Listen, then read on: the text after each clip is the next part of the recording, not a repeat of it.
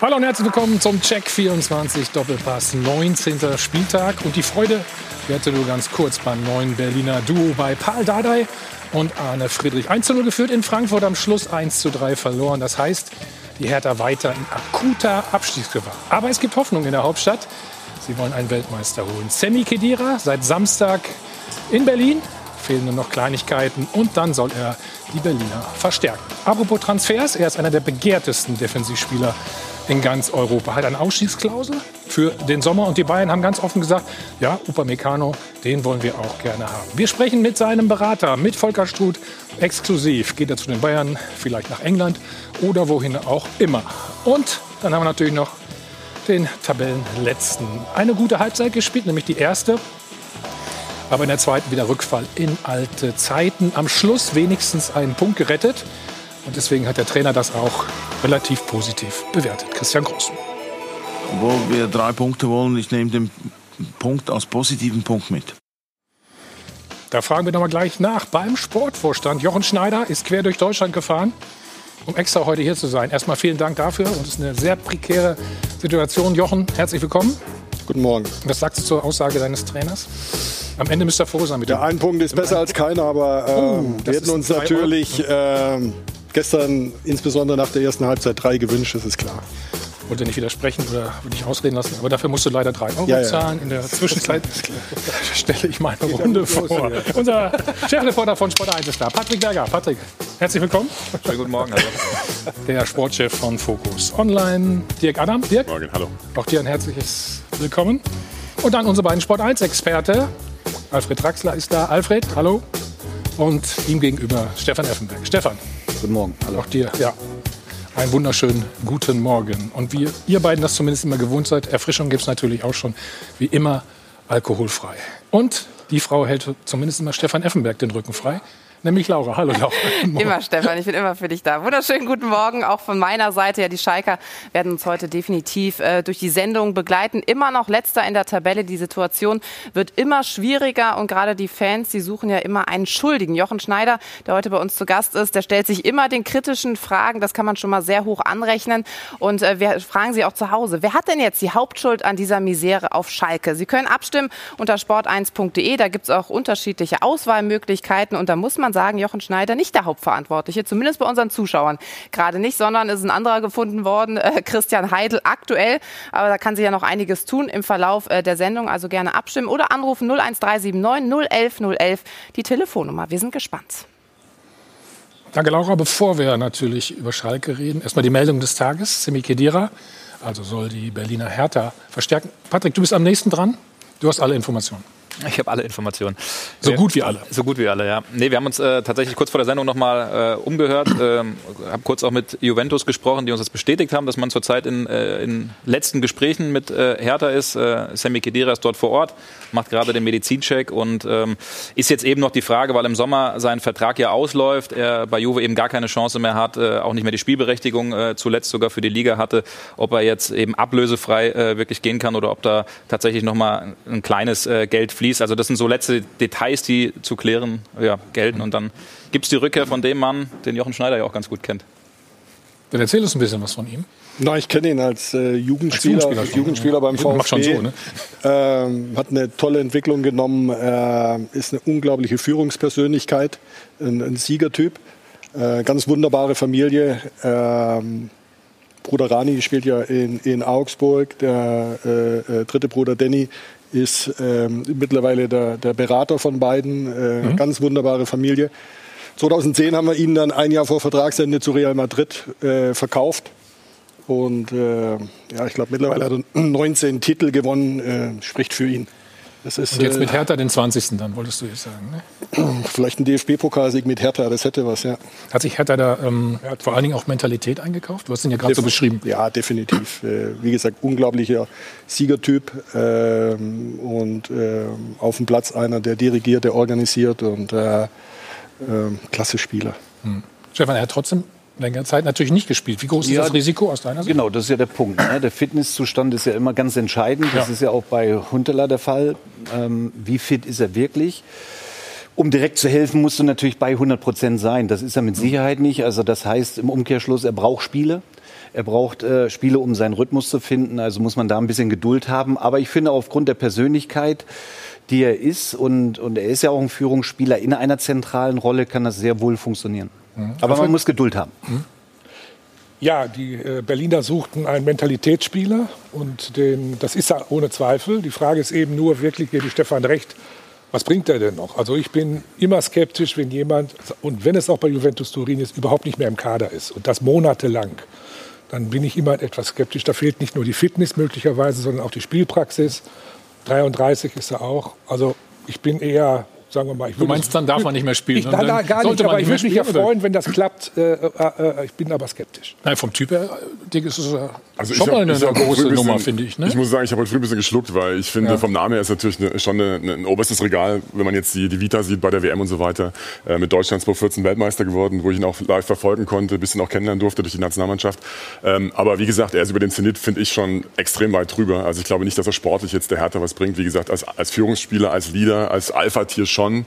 Aber rein sportlich, ich will jetzt nicht die Parallele zu Huntela ziehen, aber es ist schon eher so das, das Verhältnis, so erstmal schauen, was er noch bringen kann. Ja. Aber wenn man gestern das Interview gesehen hat von Paul Dardai, der ja danach schreit, Erfahrung ins Team zu holen oder wir brauchen mehr Erfahrung, dann ist er schon der Richtige. Na? Stefan, das hören wir uns mal an, was Paul ja. Dardai nach dem Spiel gestern in Frankfurt äh, gesagt hat auch eine, eine junge Mannschaft. Ja, ich habe mit Jahrstein Erfahrung reingepackt haben und, und sonst das ist das ist noch eine vogelwilde äh, Mannschaft und da müssen wir das auch manchmal ja jetzt die Züge kürzere ziehen, dann manchmal längere ziehen und punkten. Eine vogelwilde Mannschaft. Ja, und die Kommt die dir auch so vor? Ja, und die ja vogelwild jetzt nicht, aber ähm, es ist eine junge Mannschaft, die geführt werden muss. Und wenn du einen bekommen kannst in einer zentralen Rolle, denn geht es sich auch oft darum, eben verbal Einfluss zu nehmen. Und das erwarte ich in erster Linie von Kedira. Die Fitness wird kommen in den nächsten Wochen. Aber glaubt ihr, hat gleich die Akzeptanz? Das ist ja immer das Problem. Wenn du dann vielleicht nicht auf dem ja, Level bist, wie du gerade also, sagst. Also wenn der Trainer ihn haben will und ihm das hundertprozentige Vertrauen auch ausspricht, dann ist er schon unangefochten dann die Führungspersönlichkeit im zentralen Bereich. Also musst du ihn auch spielen lassen. Dann ja, logisch. Ja, ne? klar. Oder? Alles ja? andere macht keinen Sinn. Auch wenn er jetzt am Anfang vielleicht nicht. Äh, Nein, musst du. Musst vielleicht Bombenleistung bringt, Superleistung bringt. Ich sehe es absolut genauso. Ich meine, der Mann ist, äh, ist Weltmeister, hat einen großen Anteil an dieser, an dieser ganzen Geschichte, äh, hat, hat bei Juve über 150 Spiele gemacht, ich glaube acht Titel mit Juve geholt. Also wenn der Mann da nicht irgendwie Akzeptanz bei den Spielern hat und bei den, bei den jungen Wilden, wer sonst? Die Frage, klar, äh, ob, er, ob er sportlich natürlich hilft, nachdem er so lange raus war, sich irgendwie fit gehalten hat, zwar mit der Mannschaft, aber ich glaube, glaube, das ist das große Problem bei der Hertha, dass man oder auch die Kaderplaner im Vorfeld natürlich viel, viel Geld in die Hand genommen haben, zweifelsohne talentierte Spieler geholt haben. Äh, das steht völlig außer Frage. Aber diese Achse fehlt einfach. Du hast einen Ibisevic abgegeben, ein Kalu ist gegangen, ja? ein, ein Lustenberger musste gehen, musste Jahren, gehen, musste gehen, äh, richtig. Ähm, äh, ein Grujic, der fehlt, ähm, ein Schellbrett. Also das sind alles Spieler und das sieht man jetzt an Paul Dardai. Der ist jemand, der braucht unbedingt eine Achse, der braucht eine Hierarchie und deswegen ist er auch so jemand, der dann sagt, äh, wir stellen den Rune Jahrstein ins Tor anstatt einen Schwolo, weil das eben einer ist, äh, auf den kann ich setzen. Der redet viel, der spricht viel, hat eine Akzeptanz und deswegen ist der Transfer, glaube ich, total wichtig, zumindest in der Hinsicht wieder ein bisschen Stabilität reinzubekommen in die Mannschaft. John, hattest du mal Kontakt äh, zu ihm? Wir haben, immer, wir haben immer wieder Kontakt, ja. Und ich weiß, Wer ist denn auch ein Spieler für euch? Ähm, ich glaube, Sammy kann jede, jede Mannschaft, jede Mannschaft bereichern und äh, er ist seit Ende vergangener Saison verletzungsfrei. Mhm. Also ich würde Gut, das war ein bisschen Tick, das Problem. Ich würde einen Tick ne? weitergehen. Er hat sich nicht fit gehalten bei Juventus. Er hat in der Saison jede Trainingseinheit mitgemacht und die trainieren jetzt nicht auf dem, auf dem schlechtesten Niveau. Äh, da sind ja noch ein paar gute Mitspieler dabei. Und deswegen, er braucht natürlich die letzte Fitness über die Spiele, das ist klar. Aber die wird er bekommen und äh, deswegen, ich sehe das, ich sehe das rundum positiv für Hertha. Also ist kein Rückschritt für ihn? Also ich will auch noch mal einen, einen äh, Faktor mit reinwerfen. Auch Man hätte ja auch diese, aufhören können. Ne? Diese, diese Verletzungsanfälligkeit will ich gerne noch mit als, als Stichwort mit reinwerfen, ja. weil er ist ja auch nicht mehr der Allerjüngste. Das heißt, lass ihn mal fünf Spiele spielen auf, auf, auf hohem Niveau. Ja? Er ist da aktiv über, über die komplette Spielzeit. Lass ihn da mal nach fünf Spielen ausfallen. Schon fällt das Kartenhaus auch wieder zusammen. Also man muss halt im Endeffekt gucken, äh, äh, passen die Puzzleteile zusammen, bleibt er auch fit dann über, über äh, den Rest der Saison hinaus. Ne? Hm. Hast, hast du an ihn gedacht, Mann? Ähm, Wir reden wieder von natürlich, eigentlich von der Mentalität. Natürlich, natürlich, natürlich, Linie, natürlich, aber es ist dann immer die Frage, äh, nicht machbar. Was ist machbar und was ist nicht machbar? Und wenn wir nachher äh, auf unseren Verein kommen, dann werden wir das ja vielleicht vertiefen. Was, ja. was war jetzt machbar? Was war im vergangenen Sommer machbar? Und äh, wenn die Mittel beschränkt sind, sind sie beschränkt. Äh, und deswegen äh, hat äh, Hertha BSC da ganz andere Möglichkeiten. Das haben wir ja letzten Winter gesehen, das haben wir diesen Sommer gesehen. Äh, mhm. Da können wir ähm, aktuell nicht mithalten. Mhm. So offen und ehrlich muss man sagen. Alfred, ist natürlich die Frage, warum es um die Ablöse geht. Ne? Ich meine, Geld ist ja genug da bei der Hertha. Ne? Bei Hertha? Ja. ja, Geld ist genug da. Es muss nochmal vernünftig eingesetzt werden. Und da hat man ja seine Zweifel. Oft ist es ja auch so, ich weiß jetzt nicht, wie es in dem Fall ist, aber dass ein Verein wie Juventus, wenn er so einen Spieler abgibt, nochmal einen Teil des Gehaltes auch übernimmt, damit sie ihn von der hohen, also mit seinen hohen Kosten von der Liste runterkriegen, übernehmen sie ja oft einen Teil des Gehalts. Ob es in dem Fall ist, weiß ich jetzt nicht, das kann ich nicht sagen. Aber das werden wir rauskriegen. Juventus ist börsennotiert, das wissen wir. Ja, gut, die werden das dann schon Aber das werden sie heute nicht mehr melden müssen, da müssen wir noch ein paar Tage. Morgen dann. ist das gang und gäbe mittlerweile, Jochen? Was? Dass dann Gehalt übernommen wird? Also gerade wenn das ich glaube, es sind jetzt eh andere Zeiten im Moment. Wir sehen ja, dass äh, unglaublich so viele Leihtransfers über die Bühne gehen, äh, dass die Vereine allesamt in der, in der, mit, inmitten der Pandemie sehr zurückhaltend sind, weil eben die Mittel nicht da sind. Und, äh Aber ich gehe nur davon aus, dass im Fall Kolasinac zum Beispiel Arsenal London einen Teil des Gehalts weiter bezahlt. Ich weiß es nicht. Wir waren keine Partei äh, äh, bei der Vereinbarung Arsenal äh, äh Kolasinac, von daher weiß ich es nicht. ja. Ja, ist so. Ja, aber ich habe gerade Fragezeichen, wie du ja, siehst. Ne? Ja, also Sie müssen doch wissen, was er bei Arsenal verdient hat, was er bei Ihnen verdient. Und da muss es doch irgendwie eine. Ich weiß nur, was er bei uns verdient. Okay. Weißt du denn mehr? Dann? Nein, aber Bitte. ich glaube schon, dass, also ich vermute es, weil er bei Arsenal ein relativ hohes Gehalt hat. Jochen Schneider hat gerade gesagt, bei uns ist nicht viel machbar. Und auch da wird Arsenal sagen, runter von der Lohnliste, wir zahlen die Hälfte dazu. Win-Win-Situation für alle. Was verdient er denn auf Schalke? Das weiß Keine Ahnung. Herr Schneider ist sicherlich heute so gesprächig, uns das alles zu erzählen. Mhm. Ja, das mal mein überlegen. Okay. Wir sprechen ja gleich ausführlich dann über Schalke und äh, mit Volker Struth natürlich auch über die Personalie Upamecano. Wir machen eine kurze Pause, gleich ist weiter. Wieder zurück beim Check 24 Doppelpass. Und jetzt schauen wir mal ein bisschen äh, auf Schalke. Unter dem neuen Coach Christian Groß haben es die Schalke immerhin vermieden, den Uraltrekord von Tasmania Berlin zu brechen. Aber eine echte Trendwende kommt auch der vierte Trainer, der vierte Trainer der Saison bisher nicht bewerkstelligen.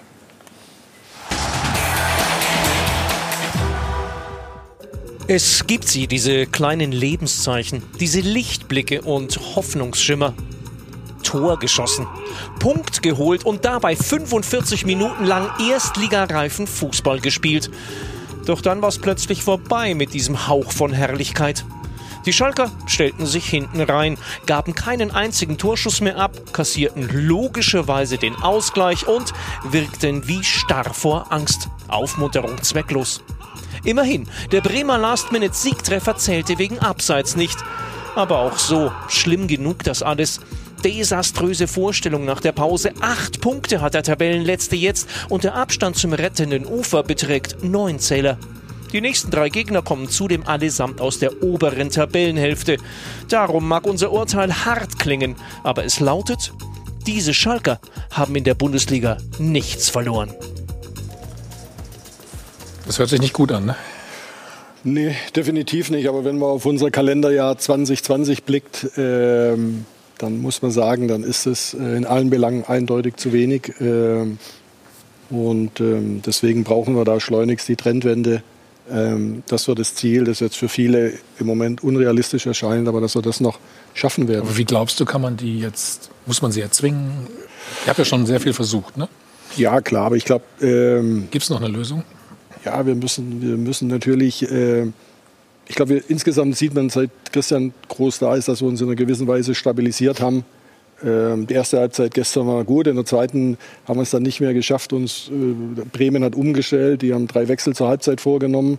Äh, wir waren dann ein Stück weit zu, zu, ängstlich, haben nicht mehr nach vorne verteidigt, sind nicht mehr nachgerückt. Äh, äh, konnten überhaupt keinen Druck mehr äh, nach vorne erzeugen und dann, dann war das letztendlich zu wenig und irgendwann.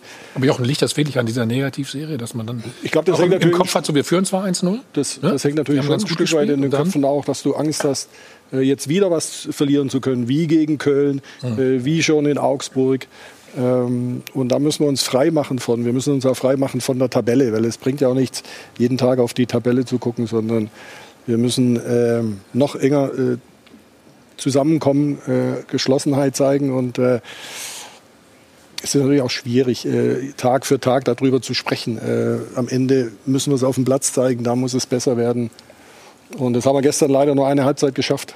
Aber du weißt ja, die, ich zahle auch dafür, die Tabelle lügt nicht. Ne?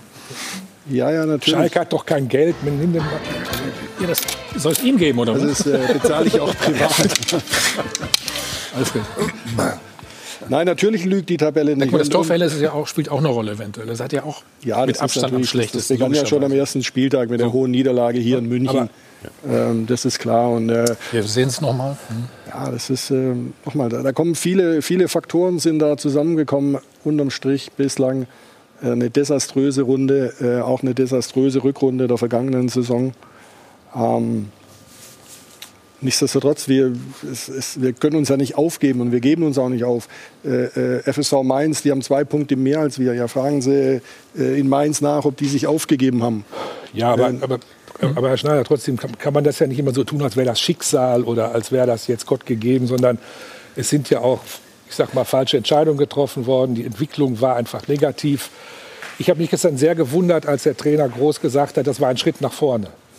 Äh, das Spiel hätte gestern gewonnen werden müssen, dann hätte ich gesagt, möglicherweise läuft noch was. Jetzt aber nicht mehr. Dann verstehe ich aber nicht, dass in der zweiten Halbzeit plötzlich ein Signal gegeben wird, mhm. dass wir jetzt nach hinten spielen. Also der Torwart kriegt in also der du meinst die Wechsel, die Wechsel, die Wechsel, die äh, der Trainer gestern vorgenommen hat? Nein, ich meine jetzt die, das weiß ich nicht, aber ich meine jetzt mhm. die, die, die, die, die, die, die Stimmung in der Mannschaft. Mhm. Werder war in der ersten Halbzeit komplett unterlegen und in der zweiten Halbzeit spielt Schalke plötzlich nach hinten. Torwart bekommt in der 55. Minute eine gelbe Karte wegen Zeitspiel. 55. 65. 65, Entschuldigung. Dann wird der äh, Spieler Harit runtergenommen. Der Einzige, der vorne, ich kenne die Probleme von Harit, aber der Einzige, der vorne wenigstens mal jemand zutraut, dass er mal was Vernünftiges macht. Das war kein Schritt nach vorne. Entweder fehlt die Qualität oder der Trainer hat in der Halbzeit gesagt, wir spielen jetzt rückwärts äh, das als Schritt nach vorne zu bezeichnen, noch dazu vor dem Hintergrund, dass Schalke die schlechteste Bilanz hat bei der Laufleistung der Mannschaft. Von allen 18 Clubs. Und die ist unter Trainer Groß noch mal schlechter geworden. Also da stimmt doch irgendwas in der Mannschaft nicht, da stimmt was nicht in der Qualität nicht oder stimmt was nicht in dem, was der Trainer der Mannschaft mitgibt. Es ist doch kein Fortschritt nach vorne, was Sie gerade gesagt haben, wir haben uns stabilisiert. Ich sehe das nicht. Und mir fehlt doch die Fantasie nach dem Spiel, wie Schalke sich noch retten will. Wenn Köln heute Bielefeld schlägt, sind es zur Relegation schon neun Punkte. Vom rettenden Ufer spricht, glaube ich, überhaupt niemand mehr. Ja. Aber ich habe auch nicht von Schicksal gesprochen oder dass es Gott gegeben ist, äh, ja, was passiert. Es sind natürlich Fehler passiert und da können wir, äh, da können wir zurückgehen auf den Sommer. Wir können noch länger zurückgehen. Die sind natürlich passiert. Äh, aber wir müssen uns ja mit der jetzigen Situation befassen und was können wir jetzt unter den Möglichkeiten, was können wir, was können wir tun, damit wir, damit wir da rauskommen und äh, ähm aber Jochen, war das vielleicht das falsche Zeichen, was, was Alfred auch angesprochen hat gestern? Die Wechsel, die der Trainer vorgenommen hat, also Harit rauszunehmen? Ich habe nach dem Spiel mit Defensiver ihm, ich habe nach dem Spiel nicht mit ihm nicht mit ihm gesprochen, aber wenn du äh, aber du, du warst ja da, du siehst das Spiel. Ja, ja, schon auch. klar. Aber wenn du, wenn du 1-0 führst, äh, du kannst auch ein Spiel mal ohne Gegentor äh, zu Ende bringen, dann hast du es auch gewonnen. Also natürlich, wenn du dann mhm. nach dem Spiel, wenn du den Ausgleich kassiert hast, kannst du natürlich sagen, wir hätten mehr nach vorne spielen müssen. Wir hätten aber auch ein 1-0 über die Runden bringen können. Das haben, wir, das haben wir dann gestern leider nicht geschafft. Die Bremer haben Druck gemacht, allzu viele Top-Chancen haben sie, haben sie trotzdem nicht gehabt. Ähm, Nochmal, es spielt natürlich ein Stück weit auch die Angst dann mit, mhm. äh, äh, wieder den Sieg, den du so halb in den Händen hast, äh, ja, davon ein, zu Trainer ist auch dafür da, die Angst zu nehmen. Ich kenne seine Halbzeitansprache jetzt selbstverständlich nicht. Aber die Mannschaft führt 1 zu 0, spielt wirklich ordentlich, kommt raus und spielt plötzlich nach hinten und komplett ängstlich. Was ist denn in deiner Kabine passiert? Ich sehe ihn ja nur am Spielfeldrand und da sehe ich ihn nicht leidenschaftlich coachen. Ich weiß nicht, was da äh, intern passiert. Nur das Ergebnis unterm Strich ist einfach unzureichend. Am Ende ist es ja das Ergebnis. Der eine ja, ist leidenschaftlich, wenn es nicht läuft, sagt man ja, der macht den Kasper da draußen, der verunsicherte ja. Spieler. Also das ist natürlich leicht von außen, von außen mhm. drüber zu sprechen. Ich habe Christian Groß erlebt vor elf Jahren in einer ähnlichen Situation in Stuttgart. Äh, äh, wir haben vorher über Semi Kedira gesprochen. Ja. Reden Sie mit Semi Kedira über Christian Groß. Also er ist schon in der Lage, äh, die Jungs in der Situation richtig anzupacken, ihnen ein Stück weit den Druck zu nehmen. Aber natürlich ist der Rucksack auch gewaltig, den wir mit uns rumschleppen. Und viele Spieler äh, sind schon länger äh, dabei.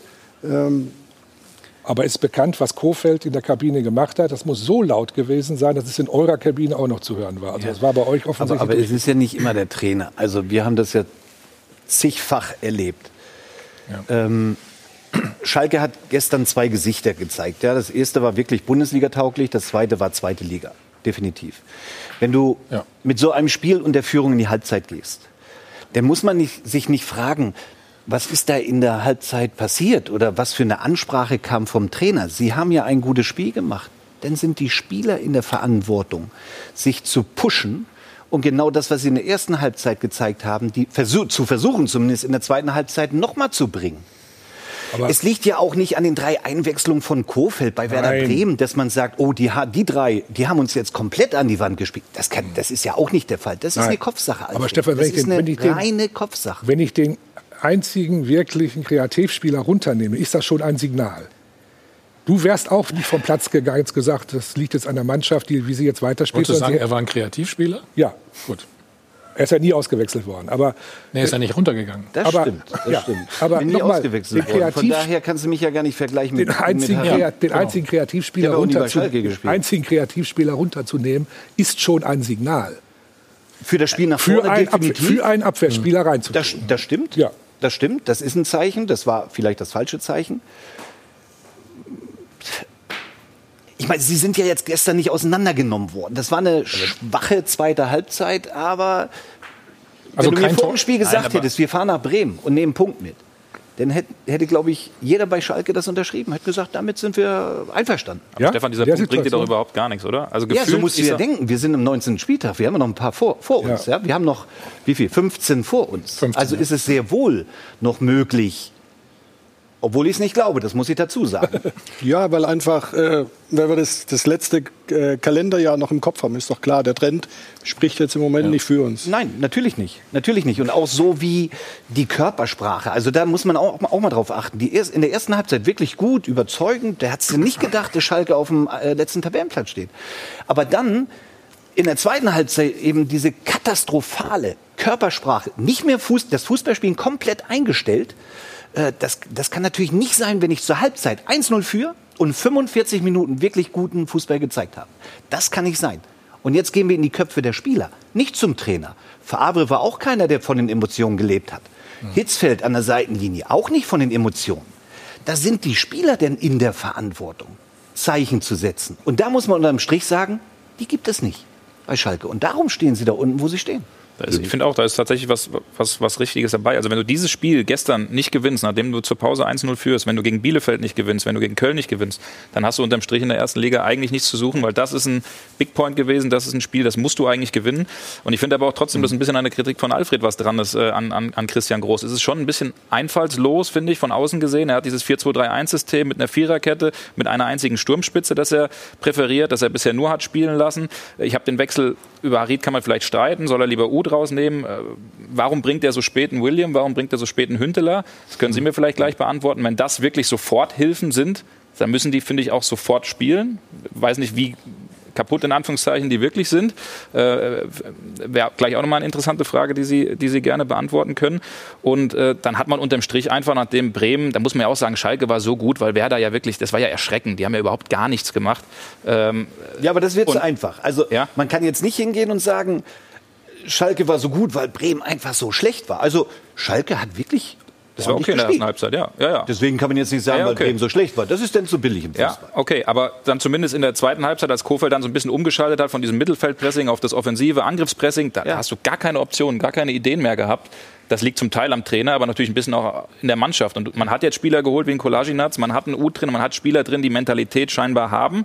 Aber warum, warum reißt man dann so ein Ding nicht um? Ja, es ist, uns, es ist uns gestern nicht gelungen. Ich glaube, weil die Jungs natürlich ein bisschen weil die Angst äh, ihnen, ihnen äh, äh, ähm, die Freude am, am, am Spielen äh, genommen hat. Sie haben nicht mehr Fußball gespielt wie in der ersten Halbzeit. Wir haben die Bälle wieder viel zu früh verloren. Ähm, und äh, um auf die Wechsel zurückzukommen, äh, William hat drei Tage mittrainiert, äh, äh, Glasian hatte. Äh, Wie fit sind die denn, die beiden? Wie weit sind die? Ja, William ist, ist, ist, sind beide fit, die kommen ja beide aus dem Spielbetrieb. Eben. Ähm, und äh, William hat natürlich nicht viel gespielt. Äh, ich glaube, im, ist im Oktober wieder ins Mannschaftstraining mhm. bei Wolfsburg eingestiegen. Ähm, Klaas Jan hatte äh, etwas Probleme mit der Wade ähm, und deswegen ähm, ist es auch normal, dass, dass die Jungs jetzt gestern nicht von Anfang an gespielt haben. Also bisher, bisher war es immer so, dass Schalke nach einem 0-1 dann auseinandergebrochen ist. Jetzt haben sie mal 1-0 geführt. Ich hatte gestern die kurze Hoffnung, dass die die Trendwende schaffen. Also Stichpunkt Trendwende, da muss ich dem Stefan recht geben. Als Leistungssportler musst du ja den Anspruch haben, auch den Biss, wenn du sagst, du hast eine 1-0-Führung, diese Trendwende endlich mal einzuleiten. Weil wie lange soll das noch dauern, bis Schalke diese Trendwende schafft? Weil das wird der entscheidende Punkt sein. Dreier einzufahren, weil mit einem Punkt selber, sind wir ganz ehrlich, dann nützt nichts. Ne? Also für Schalke ein Punkt ist besser als keiner. Klar, ich zahle auch gerne drei Euro nochmal mit ein, aber du brauchst halt Sofort. halt unten in, der, in, der, in dem Tabellenkeller brauchst du halt drei Punkte, um da ranzukommen erstmal, ja. Und um diesen Rückenwind aufzubauen, brauchst du eben auch mal so Siege wie in Bremen, wo du sagst, du nimmst halt dieses 1 zu 0 mit, ja. Auch wenn du hinten gut verteidigst oder wie auch immer, aber dieses, dieses Halbgare, ja, zu sagen, wir spielen auf Zeit oder äh, verteidigen nicht mehr so hoch. Also klar haben die Leute ein bisschen Angst, eure Spieler, natürlich durch die, durch die Serie, wie gesagt, äh, 19 Spiele, 8 Punkte, das ist, ja, das ist ja verheerend, ja. Also rein statistisch gesehen ist Schalke eigentlich auch schon weg, ja. Aber ihr braucht halt diesen Hallo-Wach-Effekt und der hätte gestern in Bremen kommen müssen eigentlich. Ich sage es mal ein bisschen übertrieben. Normalerweise in der zweiten Halbzeit Klar, du musst das Spiel irgendwie gewinnen oder über die Zeit bringen. Und dann habe ich aber in der zweiten Halbzeit elf gelbe Karten, meinetwegen auch zwei rote, gelb-rote noch dabei, ja. aber ich gewinne das Spiel. Verstehst du, was ich damit meine? Und das habe ich halt auch nicht gesehen. In den Zweikämpfen hm. halt zu brav, nur Zweikämpfe zu, zu führen, mhm sondern wir reden vom Profifußball, wir reden von der Bundesliga, da dem Gegner auch extrem weh zu tun und, und das Spiel zu unterbrechen. Und äh, also ich war ein, ein Spieler, der nicht so viel faul gespielt hat, Alfred, du weißt das. Ja, ich war ganz lieb immer auf dem Platz. Nein, das musst du denn auch bringen. Und so musst du dich auch einstellen in der Halbzeit zu sagen, ey, wir haben früher gesagt, wenn du über die Mittellinie kommst, hier macht's richtig Aua. Ja, wenn du hier rüber kommst, dann, dann, dann liegst du und stehst nicht mehr auf. Weil sonst kommt mein Freund, der macht dasselbe mit dir. So haben wir, so haben wir doch Fußball gespielt zum Teil noch. Oder nicht? Ja, und das würde ich mir, nein, das würde ich mir wünschen von Mannschaften, ich weiß, die was eben sagen willst, die, die, die, Qualität im Spielerischen nicht haben. Dann musst du das aber an den Tag legen. Nein, du musst es zeigen, dass du das Spiel auch gewinnen willst. Ja, ja mit allem, was du hast. Genau. Und, und wenn es geht um dein, dein, Geld, um deine Existenz, manchmal geht's nur um kämpferisch. Ruf. Manchmal geht es nur kämpferisch. Und das werde ich verteidigen ja. mit allem, was ich habe. Ja. So wie, wie schlimm war denn die letzte Minute für dich? Wir zeigen mal die Szene. Ähm, ähm, ja, extrem. Sah so aus, als wenn ihr extrem, das Spiel noch äh, verlieren ja, ja, würdet klar, hier. Das 2-1 für Werder. Äh, bisschen verwunderlich, dass der Linienrichter die Fahne nicht, also zumindest im Nachgang nicht gehoben hat. Der ist gleich äh, zur Mittellinie, glaube ich, gegangen. Ich weiß nicht, ich bin gleich reingegangen, bist, um es am Bildschirm achso, anzugucken. Um zu gucken, ja, sorry. Und ähm, also ich habe es im ersten Moment auch nicht gesehen, muss ich ehrlich sagen. Im ersten Moment von der Tribüne aus war es nicht zu erkennen, aber äh, hier ist er jetzt klar. Ist klar, also, oder? Kann man nicht ja, ich bin reden. Experte, ich habe es direkt gesehen, ja. ja. Was? Aber das spricht ja auch wieder äh, für den viel kritisierten äh, Videoassistenten. Ich meine, so eine Szene äh, rechtfertigt seine, äh, seine Anwesenheit total.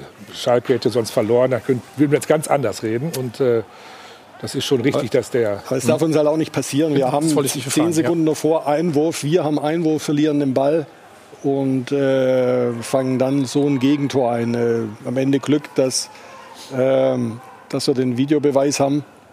Aber es darf, es darf Aber erklär mir mal, wenn, du hast gesagt, wir haben, ihr habt Einwurf gehabt. Ne? Warum ja. haue ich den Ball nicht einfach mal Richtung Werder-Tor, ganz weit weg, andere Hälfte kann mich wieder sortieren. Absolut. Von, das sind so Kleinigkeiten, genau, da man die, die Szenen hatten wir zwei, drei, vier Mal in der zweiten Halbzeit, wo wir den Ball einfach hätten äh, Aber das müssen, die, das müssen die Jungs doch hinkriegen können. Klar, klar. Aber das sind, das sind die Köpfe und ich glaube, da müssen wir uns frei machen von, äh, dass wir auch einen Modus schalten, dass wir nichts zu verlieren haben. Weil wir sind jetzt hinten dran. Das ist natürlich schon äh, fast zu spät, ne? wie gesagt. Ne? Aber wir haben, also nochmal, ich, ich will auch nicht anfangen, es sind 15 nee, nee. Spiele, wie viele Punkte, ich, ich kann das bla bla bla nicht hören. Äh, wir, wir, wir müssen die Einstellung auf den Platz bringen, wie in der ersten Halbzeit, und zwar über 90 Minuten.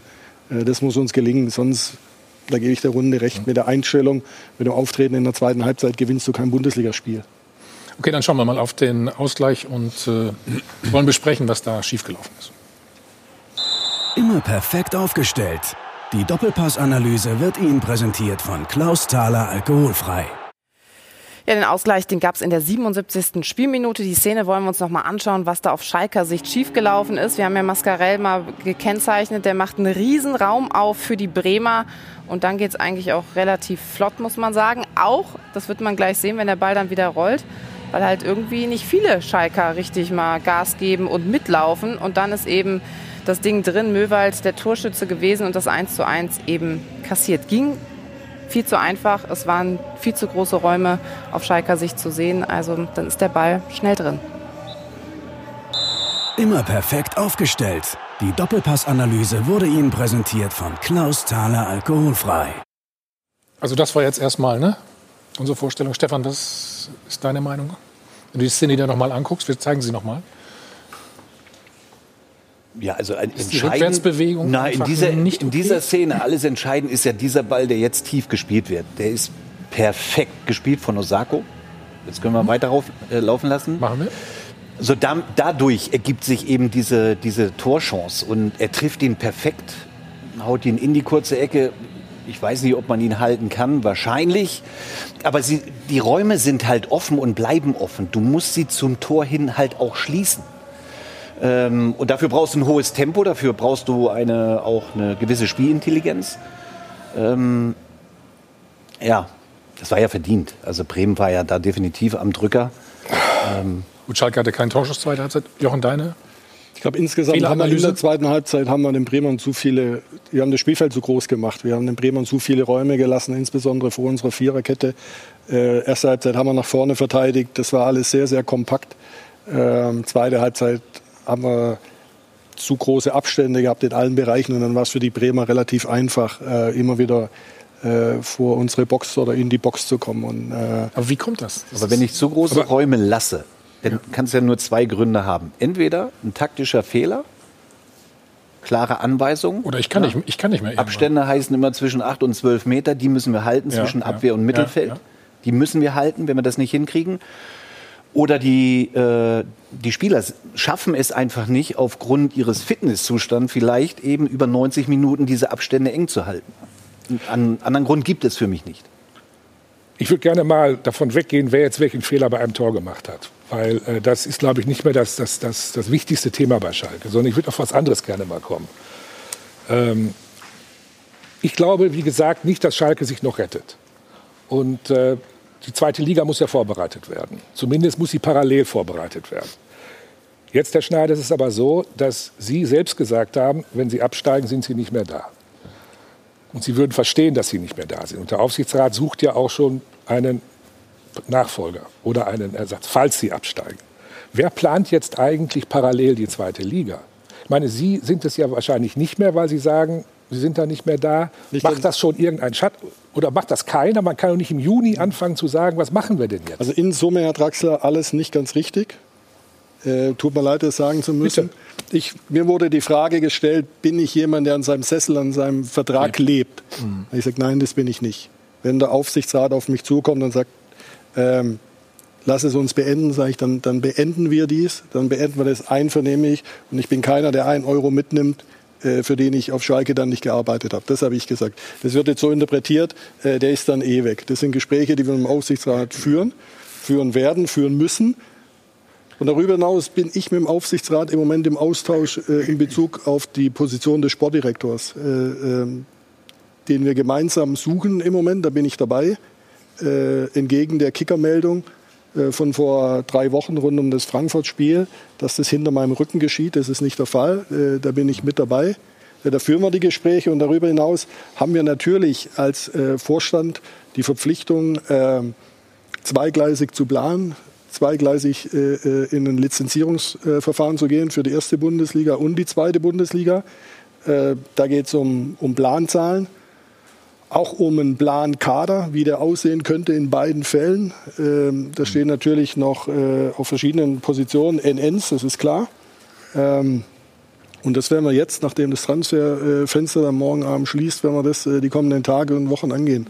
Aber, aber es ist ja nicht unbekannt oder, oder zumindest äh, äh, ja, äh, wird darüber gesprochen. Und es scheint auch richtig zu sein, dass der Aufsichtsrat ja schon, ich sage jetzt mal, Entschuldigung, mit Ihrem Nachfolger bereits spricht. Und der ist ja schon im Club. Also da gibt es ja offensichtlich Pläne, Peter Knebel im Falle eines Abstiegs zum Sportvorstand oder Sportdirektor, wie immer er dann heißen wird, zu machen. Ab wann, wann wäre denn der das, Punkt? Also nochmal, Sie, Sie, Sie, Sie, gucken mich jetzt an, Herr Draxler, da müssen Sie sagen, wo Sie das her haben. Ja, ich weiß es nicht. Gut. Ja, du, hast zumindest, du hast zumindest Folgendes gesagt. Hier, pass auf. Also, du hast ja Christian Groß jetzt äh, verpflichtet, ja. logischerweise. Und du hast, da sehen wir es nochmal, ja, das ist klar. Da brauchen wir auch nicht um den heißen Brei herumreden. Ich werde aber bis zum Schluss kämpfen. Wenn mir dann einer sagt, dass ich nicht mehr gebraucht werde, werde ich gehen. Kein Problem. So. Ist ja, ist ja ziemlich, ziemlich identisch mit dem, was ich gerade eben gesagt habe. Das heißt, ja, du verknüpfst aber deine Zukunft dann schon mit Christian Groß, oder? Ja, aber dieses Jahr ist klar, Herr Schneider, haben Sie doch meine, ich hatte das auch gesehen, das war ja bei den Kollegen von Sky, auf die Frage, wenn das mit Christian Groß nicht funktioniert, dass Sie dann ja. im Abstieg oder im Falle auch weg werden. Da haben Sie gesagt, aber, ja, das aber, ist doch klar. Aber eins ist doch klar, wenn, äh, mal, ich mag nicht so gern äh, im Negativen reden, mhm.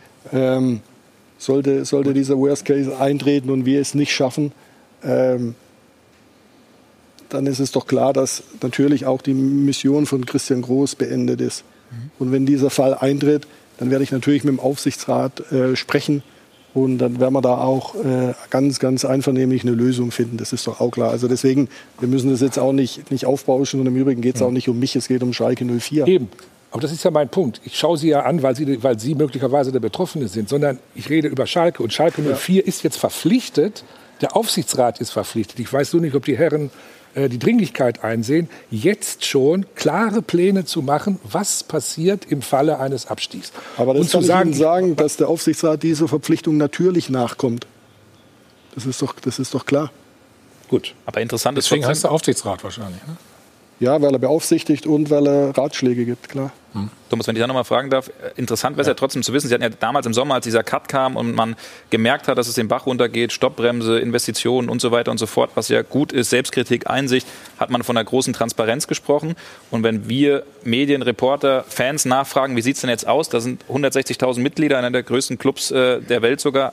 Die haben Angst, die Leute da draußen. Ich habe mich auch mit der Community ausgetauscht, wo der Verein hingeht und es sind viele, viele Fragezeichen offen. Und mich würde wirklich mal interessieren, welche Verträge sind gültig für die zweite Liga? wie könnte das Gerüst aussehen? Und ich weiß, Sie sind, Sie sind ein Kämpfer und Sie haben immer noch äh, diesen großen Wunsch oder Ziel, dass man das schafft. Aber irgendwann muss man sich ja vielleicht auch, man soll nicht aufgeben, aber es wäre ja Harakiri, wenn man das einerseits nicht plant und wenn man die Fans nicht auch ein Stück weit mitnimmt, weil von dieser Transparenz, von der erzählt wurde, habe ich jetzt bisher noch nicht so viel mitbekommen. Ja, aber Herr Berger, ganz ehrlich, also die Frage wurde mir schon zwei, dreimal gestellt. Das ist albern. Wenn das Wort Transparenz in den Kontext gestellt wird, sagt mal, was in den Verträgen drinsteht, dann sage ich, dann habt ihr das nicht kapiert. Also wenn er das unter Transparenz versteht, äh, ganz ehrlich, dann reden wir, dann reden wir unterschiedliche Sprachen. also es gibt ja Dinge, was ist ein Transparenz beim Sportclub Freiburg? Da kriegt er nicht mal eine Vertragslaufzeit, wenn die einen Vertrag verlängern. Sie kommen immer im Sportclub Freiburg, die haben ja, weil die es halt verdammt, weil verdammt gut machen. Die ja, weil die verdammt gut machen. und Schalke 160.000. Die sind, die sind einer der größten Vereine der Welt. Unternehmenswert 814 Millionen Euro, 15 wertvollster Club der Welt. Ja. Das können Sie doch nicht mit SC Freiburg bei allem Doch, weil Respekt die, Weil die Dinge gut machen und, wenn, und Dinge, die andere gut machen, äh, die kann man durchaus auch übernehmen. Und nochmal, es ist gewohnt, dass bei Schalke viel rauskommt über all die Jahre. Äh, äh, Chapeau, Bildzeitung, sehr gut gemacht. Äh, ich bin kein Freund davon, weil mir geht es um den Verein. Mir geht es nicht darum, dass ich in der Presse irgendwie gut dastehe oder lieb, lieb Kind mache mit dem Herrn Draxler, dass er nett über mich schreibt. Ich mache es nicht. Mir geht es um Schalke 04. Und wenn es Dinge gibt, die Schalke 04 schaden, dann gebe ich die nicht raus. Das macht dich sympathisch. Das ja, stimmt, was du gerade gesagt hast. Lass sagen. Lass uns gleich mal über die Bilanz von Jochen Schneider. Deswegen du gut, dass du unterbrichst. Na, ich wollte jetzt mal gerade, äh, damit du Luft holen kannst gerade, ja. ich wollte dir nur einen Spot äh, gerade anbieten und dann, dann reden wir über deine Bilanz. Ja. So, wir diskutieren äh, natürlich weiter. Unser Gast Jochen Schneider ist jetzt seit knapp zwei Jahren Sportvorstand bei Schalke und dieser Zeit musste er bereits drei Trainer und einen technischen Direktor feuern. Man kann ihm nicht vorwerfen, dass er nicht alles versucht hätte, um Königsblau aus der Krise zu führen. Doch wenn man auf die Tabelle schaut, muss man sagen, bisher ohne Erfolg.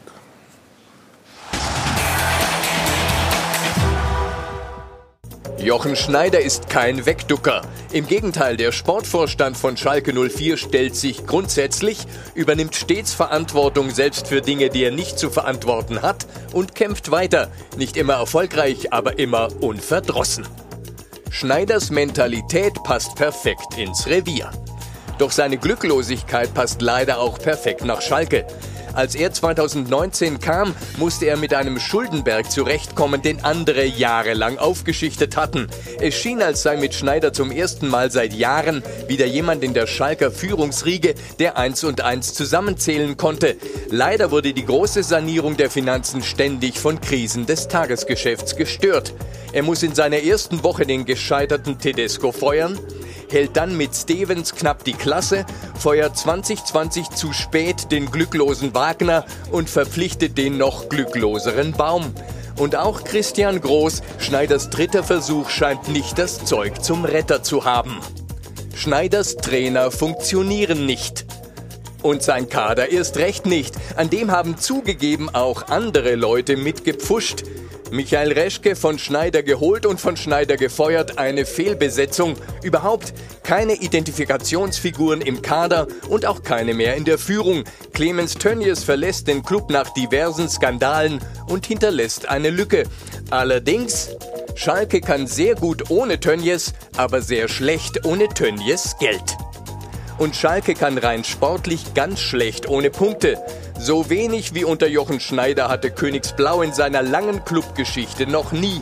Wir fragen daher, wie viel Schuld an der Schalker Misere tragen Sie persönlich, Herr Schneider? Ich kann es nicht in Prozenten ausdrücken, aber natürlich nee, bin ich in der Verantwortung. Das ist doch, das ist doch ganz klar. Mhm. Ich bin 2019 gekommen. ähm, wir haben am 33. oder 32. Spieltag den Klassenerhalt geschafft und es war klar, dass es einen, Umbau des Kaders äh, äh, braucht. Mhm. Dafür mussten wir erst zum Beispiel Spieler abgeben wie Brel Embolo, wo viele gesagt haben, wie können wir den für in Anführungsstrichen so wenig Geld abgeben. Wir mussten äh, verschiedene Spieler verleihen, um überhaupt mal Kapital äh, freizuschaufeln, um den Kader ein Stück weit umbauen zu können. Und wir wollten, und wir sind in dem Sommer ja auch den Weg gegangen, junge Spieler äh, dazu zu holen. Äh, mit Osan Kabak, wir haben Raman geholt, wir haben zwei Spieler geliehen. Und, äh, Sie können davon ausgehen, es war unsere klare Intention, auch im Sommer 2020, den Kaderumbau so weiter fortzugestalten. Wir hatten die klare Idee, John Joe Kenny zu kaufen äh, und weitere Spieler in dem Alterssegment 19 bis 22, 23 zu holen. Ähm, die ersten sechs, sieben Monate der Saison die waren mehr als okay. Äh, wir waren an Weihnachten Fünfter, haben, haben Mönchengladbach noch geschlagen. So, was kam dann? Zum einen äh, unglaubliches Verletzungspech. Uns ist zum Teil über Wochen hinweg die, eine komplette Achse weggebrochen mit fünf, sechs, sieben Spielern. Das konnten wir nicht kompensieren. Es kam dann die Corona-Phase, der, der, der, Lockdown. Mhm. Und da muss man ehrlicherweise sagen, und wir haben das auch aufgearbeitet mit David Wagner und den Athletiktrainern, äh, wir haben das zunächst als unsere Chance gesehen, all die Verletzten wieder zurückzubringen, um vielleicht doch noch diesen Europa League Platz zu verteidigen. Weil wir waren, als die Bundesliga in die Corona-Pause ging, Sechster.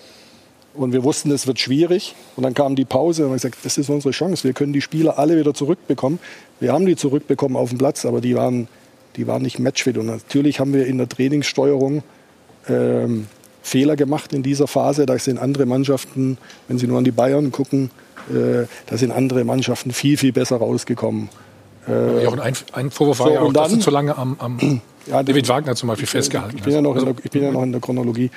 Ähm, und wir haben dann diese neun Spiele nach dem Restart ganz schlecht gespielt. Ganz schlecht. Wir waren zum Teil, muss man ehrlich sagen, nicht, nicht konkurrenzfähig. Und damit begann natürlich die Serie länger und länger zu werden, der Spiele, die wir nicht gewonnen haben.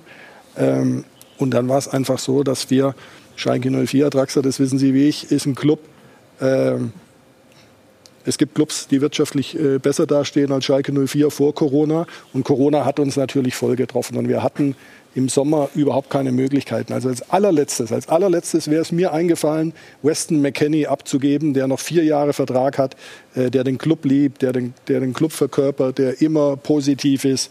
Das wäre mir als allerletztes eingefallen.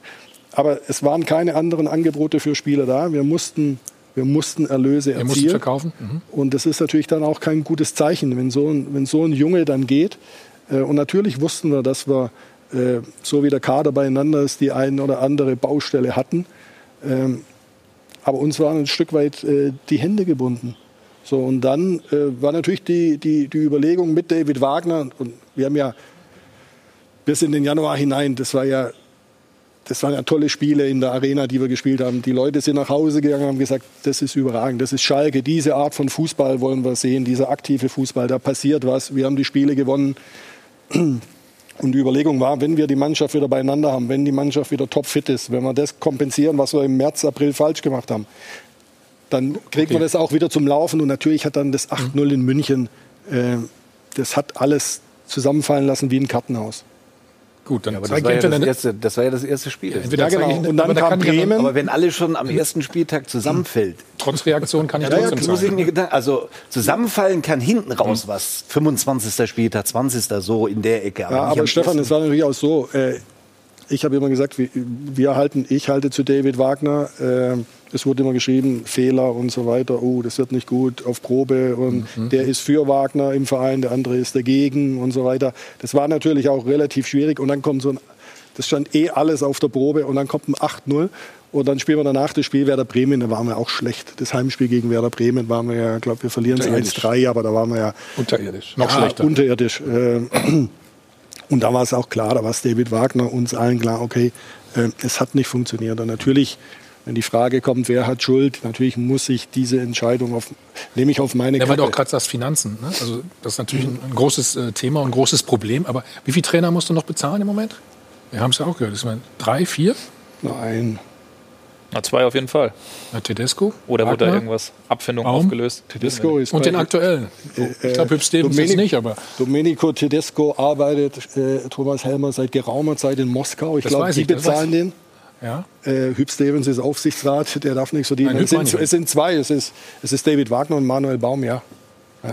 Aber generell muss man auch mal sagen, ich muss Herrn Jochen gerade jetzt mal ein bisschen in Schutz nehmen, weil das wäre mir zu einfach, jetzt alles nur auf Sie abzuladen, die ganze Schuld. Natürlich haben Sie eine Teilschuld, ganz klar. Das heißt, gewisse Entscheidungen waren einfach auch unglücklich. Das ist einfach so im Sport. Das heißt, es gibt Gewinner und es gibt Verlierer. Aber man muss ja den Bogen noch ein bisschen größer ziehen. Also ich sehe da verschiedene Punkte. Also A, dass Schalke ein Traditionsverein ist, finde ich äh, immer eine Belastung für Vereine, weil man sich dahinter schön verstecken kann und sagen kann, wir schaffen es ja eh immer. Ja? Wenn man in die Vorkriegszeit denkt, Schalke ist halt der Traditionsverein schon gewesen mit, mit, mit dem Dresdner SC damals. Die gibt es ja seit über 100 äh, Jahren schon. Das heißt, mit tollen Erfolgen. Äh, aber hinter Traditionsvereinen, in dem Namen sich zu verstecken, ist schon mal der eine, die eine Gefahr. Dann wurden viele Fehler, finde ich, äh, im Aufsichtsrat gemacht, dass da die Fußballexpertise meines Erachtens auch gefehlt hat, um Entscheidungen besser zu lenken, um vielleicht auch Fehler vorher auszublenden. Und natürlich muss man als dritten Punkt auch nochmal den Namen Christian Heidel mit reinbringen, der ja doch relativ beratungsresistent war. Das heißt, was Sie dann übernommen haben, dieses Amt, ja, mit diesem, von diesem Startpunkt heraus, da eine gute Entwicklung hinzubekommen, die war ja schon relativ gering, also vom Prozentsatz. Ne? Wenn Sie das geschafft hätten, umso besser.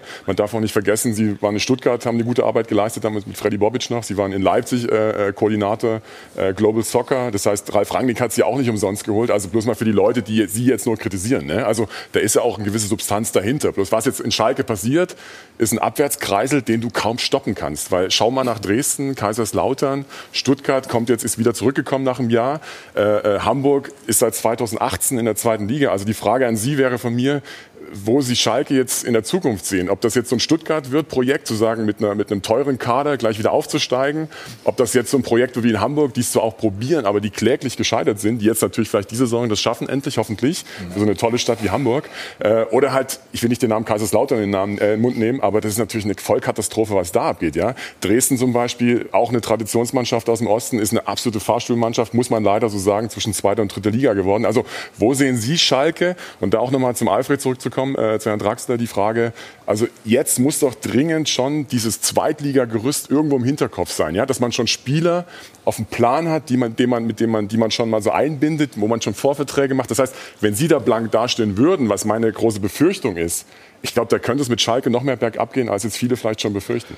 Darf ich dazu was sagen? Ich wollte ja nur zur Klarstellung noch mal sagen, dass jetzt die zweite Liga geplant werden muss und ich will ja gar nicht, ich will ja gar nicht abstreiten, dass Sie das machen könnten. Nur es gibt halt nicht das Signal. Wenn man sagt, der Heidel macht, äh, Entschuldigung, wenn man sagt, der äh, Schneider macht das, dann macht er das. Äh, man muss nur irgendwann mal jetzt klar sagen, wo es lang geht. Aber, da gebe ich dir recht. Ich glaube, ein Sieg hat viele Väter und eine Niederlage hat noch viel mehr. Und ähm, ich sehe auch das Grundproblem dieses Niedergangs in der Ära Christian Heidel. Man muss mal sehen, dass, ähm, die, äh, dass die drei teuersten Transfers der Vereinsgeschichte, Embolo, Bentaleb, Rudi, alle drei Schalke nichts gebracht haben. Das waren unterm Strich 60 Millionen Euro, die mal so ähm, durch den Scholzer gegangen sind. Ich nehme an, dass Herr Schneider auch das jetzt wieder klar bestätigen wird. Herr Heidel hat angeblich Verträge gemacht, wo Mittelmaß erstklassig bezahlt wurde. Ich glaube, der Club leidet immer noch und hat sehr gelitten unter komplett überzogenen Transfers, äh, äh Gehältern. Und ich glaube, dass in dieser Phase wirklich der Grundstein für das Problem gelegt worden ist. Dass danach Fehler entstanden mhm. sind und das Ganze sich beschleunigt hat, ist richtig. Herr Heidel hat 20 Jahre gegen den Abstieg eingekauft und sollte plötzlich eine Champions League-Mannschaft äh, äh, aufbauen. Das ist eine andere Sportart. Und ich glaube, das hat er nicht geschafft, da hat er einfach versagt. Und Schalke lass uns, hat auch nee, ganz kurz noch äh, nee, eine, eine, nicht. Lass, lass, uns gleich darüber reden. Also wir haben ja noch genug Zeit. Ne? Ja. Wir müssen eine kurze Pause machen, wollen dann gleich auch äh, mit Volker Struth äh, sprechen. Der wartet nämlich schon im Fall Upamecano und überhaupt, wie hat sich der Transfermarkt verändert. Sie können erst mal 100.000 Euro gewinnen. Bis gleich. Wir sind wieder zurück beim Check 24 Doppelpass und vor der kurzen Unterbrechung Alfred, du hattest noch eine Frage an Jochen Schneider. Ja, nochmal auf die Ära Heidel zurückzukommen. Äh, ich glaube, wir haben schon gesprochen, dass die äh, größten Transfers eben Unsummen an, ähm, an ähm, Ablösesummen verschlungen haben. Aber wie so oft haben, wir haben es gerade gehört, die Zuschauer und die Fans das beste Gespür. Sie haben ja Heidel als Hauptgrund für den Niedergang ausgemacht. Hinzu kommt auch noch, Herr Schneider, dass äh, ich gehört habe, dass die Verträge, die Heidel abgeschlossen hat, also für den Verein sehr ungünstig sind. Mittelmaß wurde erstklassig bezahlt. Ich weiß, Sie sprechen nicht über äh, Verträge, deswegen frage ich einfach mal, ist vielleicht die Leistung nicht ganz identisch mit den Leistungen? Vielleicht können Sie das wenigstens bestätigen. Also ich halte es prinzipiell so, und das habe ich vom ersten Tag bis heute an geschafft, dass ich nicht über die Arbeit meines Vorgängers spreche, weil ich, ich finde, das, das steht mir nicht zu. Außerdem ist er heute nicht hier, äh, wo er dann auch was dazu sagen könnte. Fakt ist, ähm, dass wir natürlich in den letzten fünf Jahren ähm, ein Stück weit ein Problem haben, äh, Ausgaben und Einnahmen in die notwendige Balance zu bekommen. Äh, dass andere Vereine, was die Entwicklung der Mannschaft anbelangt, Schalke 04 überholt haben, wenn ich an Borussia Mönchengladbach denke, wenn ich an, äh, an Eintracht Frankfurt denke, äh, ein Stück weit Bayer Leverkusen und äh, dadurch natürlich in den vergangenen vier Jahren dreimal das Ziel, äh, sich europäisch zu qualifizieren, äh, verfehlt wurde. Und dann äh, bricht hier natürlich ein Stück weit was auf der Einnahmenseite zusammen. Du hast aber mit den Verträgen der Spieler und mit den Verpflichtungen gegenüber Beratern und, und, und abgebenden Vereinen, sprich Transfersummen, natürlich äh, weiterhin äh, die, die Ausgabenseite auf einigermaßen äh, gleich hohem Niveau. Und diese Disbalance ist ein Stück weit unser Problem. Und äh, das hat uns natürlich dann in Corona extrem hart getroffen, weil ganz sichere Einnahmen wie Zuschauereinnahmen 62.000 jedes Spiel. Das macht bei uns ungefähr eine Summe von Das hat aber alle so getroffen. Ne? Das war ja bei allen so. Ja, aber wenn Sie natürlich ein, ein, Stück weit mehr in der Vergangenheit ins Risiko gegangen sind, beziehungsweise das Verhältnis Ausgaben-Einnahmen in Disbalance geraten ist, dann trifft dich das jetzt natürlich noch viel härter. Und das ist das, was ich vorhin beschrieben habe, was uns natürlich im Sommer 19, aber auch im Sommer 20 extrem limitiert hat bei unseren Bemühungen, den Kader anders auszubalancieren, jünger zu machen, äh, vielleicht auch ein Stück mehr Tempo, Dynamik reinzubekommen, was du mit jüngeren Spielern hast. Das ist uns leider nicht gelungen. Das war mein Ansinnen, als ich im März 2019 kam. Ähm, und da muss man sagen, unterm Strich äh, haben, wir dies, haben wir dies nicht geschafft. Und, aber nochmal, ich möchte da nicht das steht mir nicht zu. Ich möchte da nicht auf meinen Vorgänger äh, eingehen, zumal es war auch keine One-Man-Show, sondern auch da war es ein Verein, wo man die Entscheidungen gemeinsam getroffen hat. Und äh, die sind getroffen worden. Wir müssen jetzt mit dem Status quo leben und gucken, äh, dass wir die Zukunft gestalten. Lass uns kurz die Frage der Woche machen und dann sprechen wir noch mal weiter. Laura, bitte. Wir wollen noch mal drauf schauen, was die Zuschauer denn gesagt haben, wer der Hauptverantwortliche für die Misere auf Schalke ist. Ich habe mich im Netz ein bisschen umgeschaut, da gab es auch einige Reaktionen. Leider müssten für die Misere mehrere Personen in Verantwortung gezogen werden, von Tönnies, Heidel bis hin zu Schneider und Konsorten finde ich jetzt nicht so schön, und Menschen im Hintergrund. Die Fans sind die einzige Konstante, auch in Liga 2. Das ist eine Reaktion. Dann möchte ich natürlich auch noch das Voting anschauen. Da hatten wir Sie ja auch gefragt, wer ist denn jetzt hauptverantwortlich aus Ihrer Sicht? Also das ist das Endergebnis geworden. Clemens Tönnies 17 Prozent, Jochen Schneider 22 Prozent, 28 Prozent sagen die Mannschaft und es ist eben dabei geblieben. Christian Heidel führt das Ganze an mit 33 Prozent der Stimmen. Sie haben uns auch angerufen. Das war Ihre Reaktion darauf. Abgang von Horst Held, wo Schalke eigentlich immer noch in der Champions League gespielt hat und sehr viel Geld eingenommen hat, war die Blase noch ziemlich groß. Seitdem Heidel das Ruder übernommen hatte, ist die geplatzt.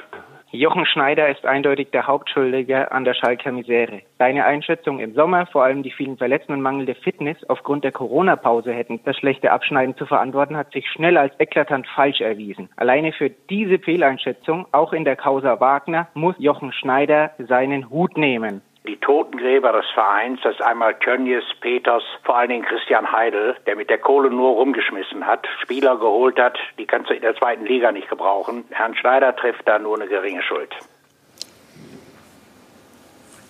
Ja, sehr unterschiedliche Meinungen, logischerweise, ne, wie es so ist. Ja, und lass uns mal in die, in die bisschen nach vorne schauen, vielleicht auch. Ähm, Kaderplanung. Oder das Transferfenster ist ja bis morgen noch ähm, geöffnet. Ja. Gibt es noch einen vierten? Den Kön du jetzt könnt, äh, könnte sein, ich will es nicht ausschließen, äh, ich kann es aber auch nicht versprechen. Äh, aber du würdest es gerne machen, ne? Wir würden, wir würden gern noch, noch einen Spieler verpflichten. Äh, müssen wir mal gucken, ob es bis morgen 18 Uhr klappt. Tommy ist der Name? Ähm, nein, Tommy wird es nicht, wurde, wurde geschrieben. Ähm, ich habe heute noch, Morgen auch mit Sven Mislintat vom VfB kommuniziert. Sport, ja. Äh, ähm, ähm, Erik Tommy wird nicht zu uns kommen. Okay, welche Position? Außenbahn ist aber schon gut, ne? Ja, tendenziell äh, eher offensiv. Ja. Ihr braucht ein bisschen Schnelligkeit, oder? Ja. Kann man das so sagen? Das Tempo ja, fehlt euch Schnelligkeit, ein bisschen Durchsetzungsvermögen, Körperlichkeit. Müssen wir mal gucken, ist natürlich jetzt eng. Äh, aber nicht Claudio Pizarro oder so, ne? Traust du Claudio das nicht zu? Also ich bitte dich. Ja? Du, du, kennst den Spruch doch. Nee, den, den mache ich nicht, dann muss ich gleich bezahlen. Ähm, warum hast du eigentlich oder das Geld von Clemens Tönnies nicht angenommen? Ja, das ist jetzt äh, zu einfach, zu einfach formuliert. Äh, Fakt ist, wir haben in der vergangenen dachte, Woche. Das wäre eine gute Frage, schade. Ja, das war eine sehr gute Frage. Ähm, sie trifft es nur nicht ganz. Äh, wir haben in ja. der vergangenen Woche äh, zwei Sponsorenverträge verlängern können äh, mit äh, der Firma Böcklunder und der Firma Stölting. Äh, ein tolles Zeichen äh, sowohl der beiden Unternehmen als auch äh, für unseren Verein. auch eine tolle Leistung des Vertriebsteams um Alexander Jobst. Wie viel gab es da, Jochen? Transparenz müssen Sie den Herrn Berger fragen. Der Etwas kann mehr, mehr als 6 Millionen. Der kann mehr dazu das ist sagen. Ja auch nicht so viel, ne? in Anführungsstrichen. Naja, aber ja, wenn man früher bei Bayern München gespielt hat, ist es nicht so viel. Ansonsten ist es verdammt ja, viel Geld. Da vertust du dich. Insbesondere, insbesondere in der heutigen Zeit. Und es ist vor allem ein tolles Zeichen äh, der beiden mhm. Unternehmen, dass sie zu Schalke 04 in dieser Krise stehen. Und ich hoffe, dass einige noch folgen werden. Und ich finde, das Zeichen zeigt auch, wir sind in der Krise. Aber Schalke 04 ist immer noch was, was ganz Besonderes. Und äh, deswegen sollte man dies jetzt auch äh, positiv sehen. Und äh, ich bin froh, dass wir da zu zwei Vertragsabschlüssen gekommen sind. Aber Wenn ich das aufklären darf, äh, äh Clemens Hönes hat seinen Sponsorvertrag, äh, ähm, der ausgelaufen wäre, jetzt um drei Jahre verlängert und hat äh, pro Jahr eine Million, also sind es drei Millionen bei ihm, die er einfach also jetzt als Sponsor äh, gibt nachdem man ja vor drei Wochen. Aber er wollte doch immer diese. diese er wollte 12 Millionen ja, geben. Nee, oder er wollte 11 zu 0 haben im Aufsicht. Ja, nee, er wollte die Einstimmigkeit, weil er weiß, genau. dass wenn sie ja. nicht einstimmig ist im Verein, am nächsten Tag gleich wieder der Krieg und die Diskussionen losgehen. Nur da hat Herr Schneider gar nichts mit zu tun. Herr Schneider äh, war das, der Aufsichtsrat hat das abgelehnt. Aber die alles entscheidende Frage, was ich vorhin schon sagen wollte, wird wahrscheinlich sein bei Schalke, wie viel fluide Mittel ihr einfach zur Verfügung habt. Weil, wie gesagt, die Verbindlichkeiten sind bekannt. Zwischen 240, 280 Millionen Euro, was erstmal viel klingt, ja, ist aber im Gegensatz dann wieder wenig, wenn du, wenn du Vermögenswerte hast von über 800 Millionen Euro. Das heißt, das Tafelsilber ist ja da. Man darf ja nur nicht dann den Fehler machen, dieses Tafelsilber zu früh zu verscherbeln. Also die Frage wird sein, wie viele liquide Mittel hat Schalke äh, jetzt übrig, A, für die zweite Liga zu planen, im großen Rahmen, im kleinen Rahmen, ja. Geld von Tönnies wird wahrscheinlich immer irgendwie fließen, ja. Dann ist auch eine wichtige Frage, die ich gestern bei Clubhouse, diesem neuen, dieser App da, äh, ganz spannend an so einem Schalke-Forum gehört habe, eine Ausgliederung auch äh, zu, zu überdenken, auch mit Tönnies dann, der dann große Anteile kauft, was total abgelehnt wird, wäre auch eine Alternative. Also es gibt ja verschiedenste Optionen. Ne? Aber im Moment finde ich die spannendste Frage, was habt ihr an liquiden Mitteln? Ja? McKenny, das Beispiel, war ein gutes Beispiel, um zu, zu sehen, dass das wahrscheinlich nicht vorhanden war, um den zu verkaufen. Ja? Also das wird, glaube ich, der Knackpunkt werden, wie es auch mit Schalke im Endeffekt weitergeht, wie man planen kann und äh, wie sich das alles für die Zukunft gestaltet. Absolut. Und deswegen müssen wir ähm, gucken, wie die Saison ausgeht, in welche Richtung gehen wir, welche Spieler wollen dann bleiben. Äh, wenn wir erste Liga spielen, wenn der Worst Case eintritt, wer wird dann bleiben? Musst du, müsstest du, im Konjunktiv zu bleiben, natürlich auch eine, eine neue Mannschaft aufbauen, weil du musst ja dann Spieler holen, die mit dem Verein was erreichen können, was erreichen wollen und die nicht diesen, diesen Ballast noch äh, mit sich schleppen. Das haben die Stuttgarter, glaube ich, auch ganz gut gemacht. Ja. Äh, äh als, aus, ja. äh, so und äh, das, das, muss man, das muss man dann sehen. Das ist aber alles hypothetisch. Aber dann macht es ja Sinn, wahrscheinlich in Zukunft oder ab sofort mehr zu investieren in die Knappenschmiede. Definitiv. Also das haben wir auch äh, trotz Corona äh, diesen Sommer getan. Äh, wir, haben, wir haben eine fantastische Jugendabteilung äh, mit Peter Knebel an der Spitze, tolle Leute drin, Matthias Schober, T. Beckmann. Wir haben für mich den besten U19-Trainer Deutschland, wenn nicht Europas, mit, mit Norbert Elgert. Äh, unsere zweite Mannschaft entwickelt Talente. Ähm, und deswegen haben wir trotz Corona-Pandemie auch diesen Sommer in die Knappenschmiede investiert. Äh, äh, erstmalig äh, Geld investiert und das ist auch das ist auch für die Zukunft der Plan und die Vergangenheit die letzten 20 Jahre haben es auch gezeigt welche hervorragende Fußballer äh, äh, aus der Knappenschmiede hervorgingen und das ist ein Pfund mit dem Schalke wuchern kann aber die Zeiten haben sich auch geändert. Vor 20 Jahren sind die Talente mehr oder weniger zugeflogen. Heute musst du drum kämpfen. Da ist auch äh, Geld im Spiel. Das kann man mögen oder nicht, aber das ist so. Äh, wir kommen nachher zu, zu Dayo Upamecano. Volker Struth wartet ja schon in Köln. Äh, ja, für Upamecano hat Salzburg damals auch für einen 16-Jährigen genau. hm. Geld in die Hand genommen. Sonst kriegst du den nicht. Warum, warum schaffst du mit Schalke noch das Wunder? Wenn wir am Ende äh, 16. werden, vielleicht sogar 15. Was soll ich sagen? Wir müssen Spiele gewinnen. Jetzt haben wir es davor jetzt eine Stunde gehabt davon. Wir müssen Spiele gewinnen. Also was noch ganz wichtig ist, was noch ganz, ganz, ganz einfach will, ja. ist noch äh, ein Punkt, dass man bei Schalke natürlich auch verdiente Spieler noch viel mehr mit einbauen muss in den Verein. Ich meine, heute war ein äh, Interview in der Bild am Sonntag mit dem Herbert Heiner von, von Adidas, mit dem Chef, die mit Manuel Neuer sprechen wollen, die Thomas Müller im Verein haben wollen, ja, die das halt umsetzen. Das heißt, dass du einfach eine gewisse DNA auch im Verein wiederfindest, ja, und das nach vorne bringst, weil ich glaube, da hast du einfach noch mehr Herzblut im Verein drin. Und das müsste auch ein ganz wichtiger Punkt für Schalke sein. Ich weiß nicht, Hans Sapai ist jetzt einer, der sich für den Aufsichtsrat mit bewirbt. Ich habe ihn gestern versucht anzurufen, er ist leider nicht rangegangen, wollte es nochmal bestätigt haben, aber ich habe es ja, glaube ich, von Ihnen heute erfahren, heute noch im Vorgespräch, dass er dann wahrscheinlich mit dem Gespräch, also wie gesagt, Schalke muss eine Sache machen, auf, darf ich einfach verdiente Spieler damit einbauen, dieses Konstrukt, weil dann hast du auch eine ganz andere Stabilität. Und noch ein allerletzter Punkt von mir, äh, es dürfen auch nicht alle Leute durcheinander quatschen. Ja? Man hat es ja gesehen bei Vereinen jetzt wie bei Bayern, wo du eine klare Stringentität hast, oder damals Energie Cottbus. Ja? ja. Cottbus war in den 90er Jahren nichts, ja? in der DDR null Verein. Dann hat Starbach, Krein und Geier, die haben das zu dritt bestimmt, da hat keiner reingequatscht. Die haben einfach gemacht, ja. Und bei Schalke, wenn ich heute schon wieder höre, dass Namen rumschwirren, von denen sie noch nichts gehört haben oder von, von Theorien und Thesen, das ist natürlich auch wieder so ein Ding, ja. Diese, diese, Dick, es muss wasserdicht werden, ja. Du hast eben auch Clubhouse erwähnt, ne? Hm? 20 Uhr heute Abend, ne? Ja. Hans Sapai und meine Wenigkeit unter anderem. Also ich werde ihn fragen. Gut, dass du mir den Hinweis gibst. Gerne, gerne. So, jetzt nach Köln zu Volker Schut. Volker, hallo erstmal und vielen Dank, dass du so lange gewartet hast schon auf uns. Hörst du uns? Ja, hallo, grüß euch. Du hast ja auch ähm, den einen oder anderen Spieler auf Schalke. Was erzählen die Jungs denn so über die Situation? Wie verzweifelt sind die denn? Ja, erst einmal, ich weiß nicht, ob man mich eben gehört hat. Ähm, Tag in die Runde. Ist, ich habe das ein bisschen verfolgt, jetzt sehr emotional bei euch. Ähm, ja, wir vertreten ein paar Spieler auf Schalke und ähm, die sind natürlich ähm, auch alle, ja, ich sag mit den Nerven fast am Ende und, und äh, wissen auch nicht mehr weiter. Also es ist äh, eine Situation, die, die auch den Spielern sehr nahe geht. Wie kannst du da helfen in dieser Situation oder deine Agentur in dem Fall? wir können da nicht helfen. Also wir, wir können immer wieder nur, äh, und das darf man sich auch nicht so vorstellen, dass die Spieler sich dann jeden Tag bei mir oder bei, bei, bei einem meiner Mitarbeiter melden. Das ist, ähm, es, es kommt vor, diese Gespräche finden statt, aber das, das müssen schon die Verantwortlichen vor Ort machen. Also da sind wir auch nicht nah genug dran. Ja? Also es ist, ähm, das ist, äh, das wäre übertrieben, wenn man die Farben des Beraters jetzt da Gut, ich glaube, wir machen mal eine kurze Unterbrechung, versuchen die Leitung wieder aufzubauen, ne, wie Sie es gehört. Wollen natürlich gleich wissen, was ist vor allen Dingen mit Upa Meccano. Also Volker, ich hoffe, du hörst uns gleich wieder und wir hören dich. Äh, vorher nochmal die Chance wieder auf 100.000 Euro. Sie. Weiter geht's mit dem Check 24 Doppelpass und äh, Laura übernimmt mal kurz Thema Transfers. Ne? Transferausgaben, genau. Ja. Also inwieweit hat Corona da vielleicht etwas verändert? Wir wollen mal zwei Saisons gegeneinander überstellen, um dann zu sehen, wie die Zahlen aussehen. Also in der Saison 2019, 2020 waren die Transferausgaben, hier sehen wir es, bei 938 Millionen. In dieser Saison 20, 2020, 2021 bislang zumindest 360 Millionen. Wie gesagt, das Transferfenster ist ja noch geöffnet bis morgen Abend 18 Uhr. Also da könnte noch das ein oder andere Millionchen draufkommen. Aber trotzdem schon ein großer Unterschied. Die Top-Transfers können wir uns auch anschauen. Hernandez war halt äh, 2019 Top-Transfer mit 80 Millionen. Im vergangenen Sommer Sané mit 45 Millionen der Top-Transfer gewesen.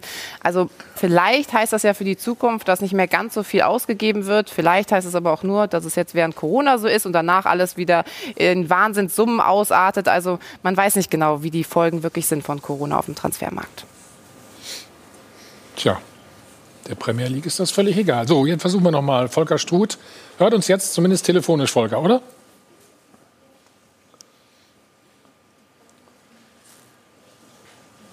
Volker?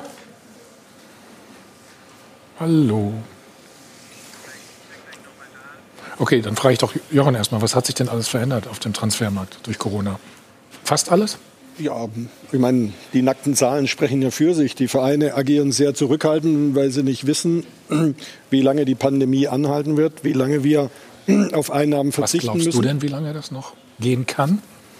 Wir hoffen es natürlich alle nicht. Wir hoffen alle. Ich habe äh, auf der Fahrt hierher, ich weiß, ich glaube, der Bundesgesundheitsminister war es, der gesagt hat, er denkt, dass wir äh, heute in einem Jahr das äh, Gröbste überstanden haben. Ähm, und dann werden wir sehen müssen, ob wir mit Beginn der neuen Saison wieder Zuschauer in den Stadien begrüßen dürfen oder nicht.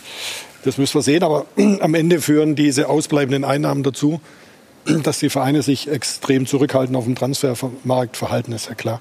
Aber grundsätzlich seid ihr erstmal alle froh, dass überhaupt gespielt werden darf, richtig? Hm. Absolut. Wir wussten jetzt damals im, im März, April, wussten wir überhaupt nicht, genau, äh, wann wir überhaupt wieder spielen können. Ich kann mich an die letzte Präsenzgeneralversammlung äh, der DFL in, in Frankfurt erinnern. Wir wussten nicht, ob wir die Saison zu Ende bringen. Und Christian Seifert hat damals gesagt, wenn wir nicht wieder in den Spielbetrieb kommen und wir die Saison 1920 nicht zu Ende bringen können, dann gibt es auch wenig Gründe, ob wir im Herbst die Saison 2021 äh, äh, äh, wann wir die beginnen können. Und äh, da hat die DFL äh, einen überragenden, überragenden Job gemacht, aber auch die 36 Vereine, die sich extrem diszipliniert verhalten haben. Und das war ähm, das große Glück für viele Vereine. Wir wurden ja damals gerügt, weil wir gesagt haben, wir, wir, es wurde einmal das Wort existenzbedrohend in den Mund mhm. genommen. Auch da muss man den Kontext erkennen. Das war in einem Kontext, wir kommen nicht zurück in den Spielbetrieb. Weil das hat ja zur Folge, dass auch die Fernseheinnahmen ausbleiben. Und dann wäre diese Situation nicht nur für Schalke 04, sondern für sehr, sehr viele mhm. Profifußballvereine, nicht nur in Deutschland, auch weltweit existent bedrohend geworden, weil die Spielerverträge laufen ja weiter. Und deswegen sind wir sehr, sehr dankbar, dass wir dann äh, mit dem Mai den Spielbetrieb wieder aufnehmen konnten. So, alle guten Dinge sind ja drei, deswegen äh, versuchen wir nochmal Volker Struth jetzt äh, zu erreichen. Volker, hörst du uns wieder? Ja, ich höre euch die ganze Zeit, Thomas. Ach so. Das ist natürlich, wir die haben dich leider nicht gehört, sagen wir es noch so an der Stelle. Wir haben gerade darüber gesprochen, die, was hat Corona denn alles verändert aus deiner Sicht?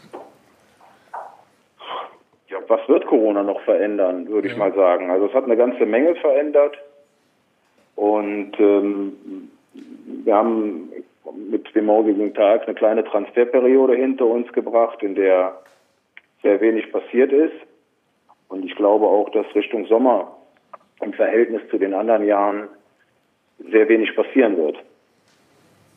Du hast sogar die Befürchtung, dass es ähm, viele Spieler im Sommer auch hart treffen könnte. Ja, man muss das unterscheiden. Also mhm. es gibt ähm, mit Sicherheit den einen oder anderen Topspieler, der immer wieder seinen Markt finden wird und, und, und Begehrlichkeiten weckt. Aber es gibt natürlich auch die Masse an Spielern, äh, die äh, ja, am Ende der Tage froh sein können, wenn sie in einem Arbeitsverhältnis stehen. Also ich mache mir große Sorgen um so manchen Spieler, dessen Vertrag Richtung Sommer ausläuft. Hat sich auch die, haben sich die Machtverhältnisse aus deiner Sicht auch äh, verschoben durch Corona? Inwiefern? Ja, zwischen Spieler, Berater und den Verein? Nein, also im Moment, im Moment, glaube ich, sitzen wir irgendwo alle im, im, im selben Boot und, und, versuchen die Situation äh, zu meistern. Äh, ich wir haben, äh, meine, grüß dich Jochen, äh, ich leide da gerade ein bisschen mit dir. Ähm, wir haben trotzdem die gleichen konstruktiven Gespräche, die wir auch vor Corona hatten, nur dass man andere Inhalte hat. Aber das hat mit Macht überhaupt nichts zu tun. Hm. Gehaltsverzicht ist, ja? Bitte? Also Volker ist ja am Verhandlungstisch ein harter Knochen, das muss man wirklich sagen. Aber er war einer der ersten, der auch beim Thema Gehaltsverzicht direkt gesagt hat, da sind wir dabei, da sind unsere Spieler dabei, weil er, äh, eben, wie gerade eben gesagt, äh, erkennt, dass wir alle in einem Boot sitzen und, äh, und es um die Zukunft des, des Profifußballs geht. Und äh, deswegen hoffen wir, dass wir irgendwann mal wieder in, in ein normales äh, Leben mit Zuschauern in den, in den Stadien zurückkehren können. Und bis dahin sind wir alle angehalten, die Situation so anzunehmen und ständig zu justieren, dass wir die Vereine da äh, äh wirtschaftlich vernünftig durch diese Krise führen.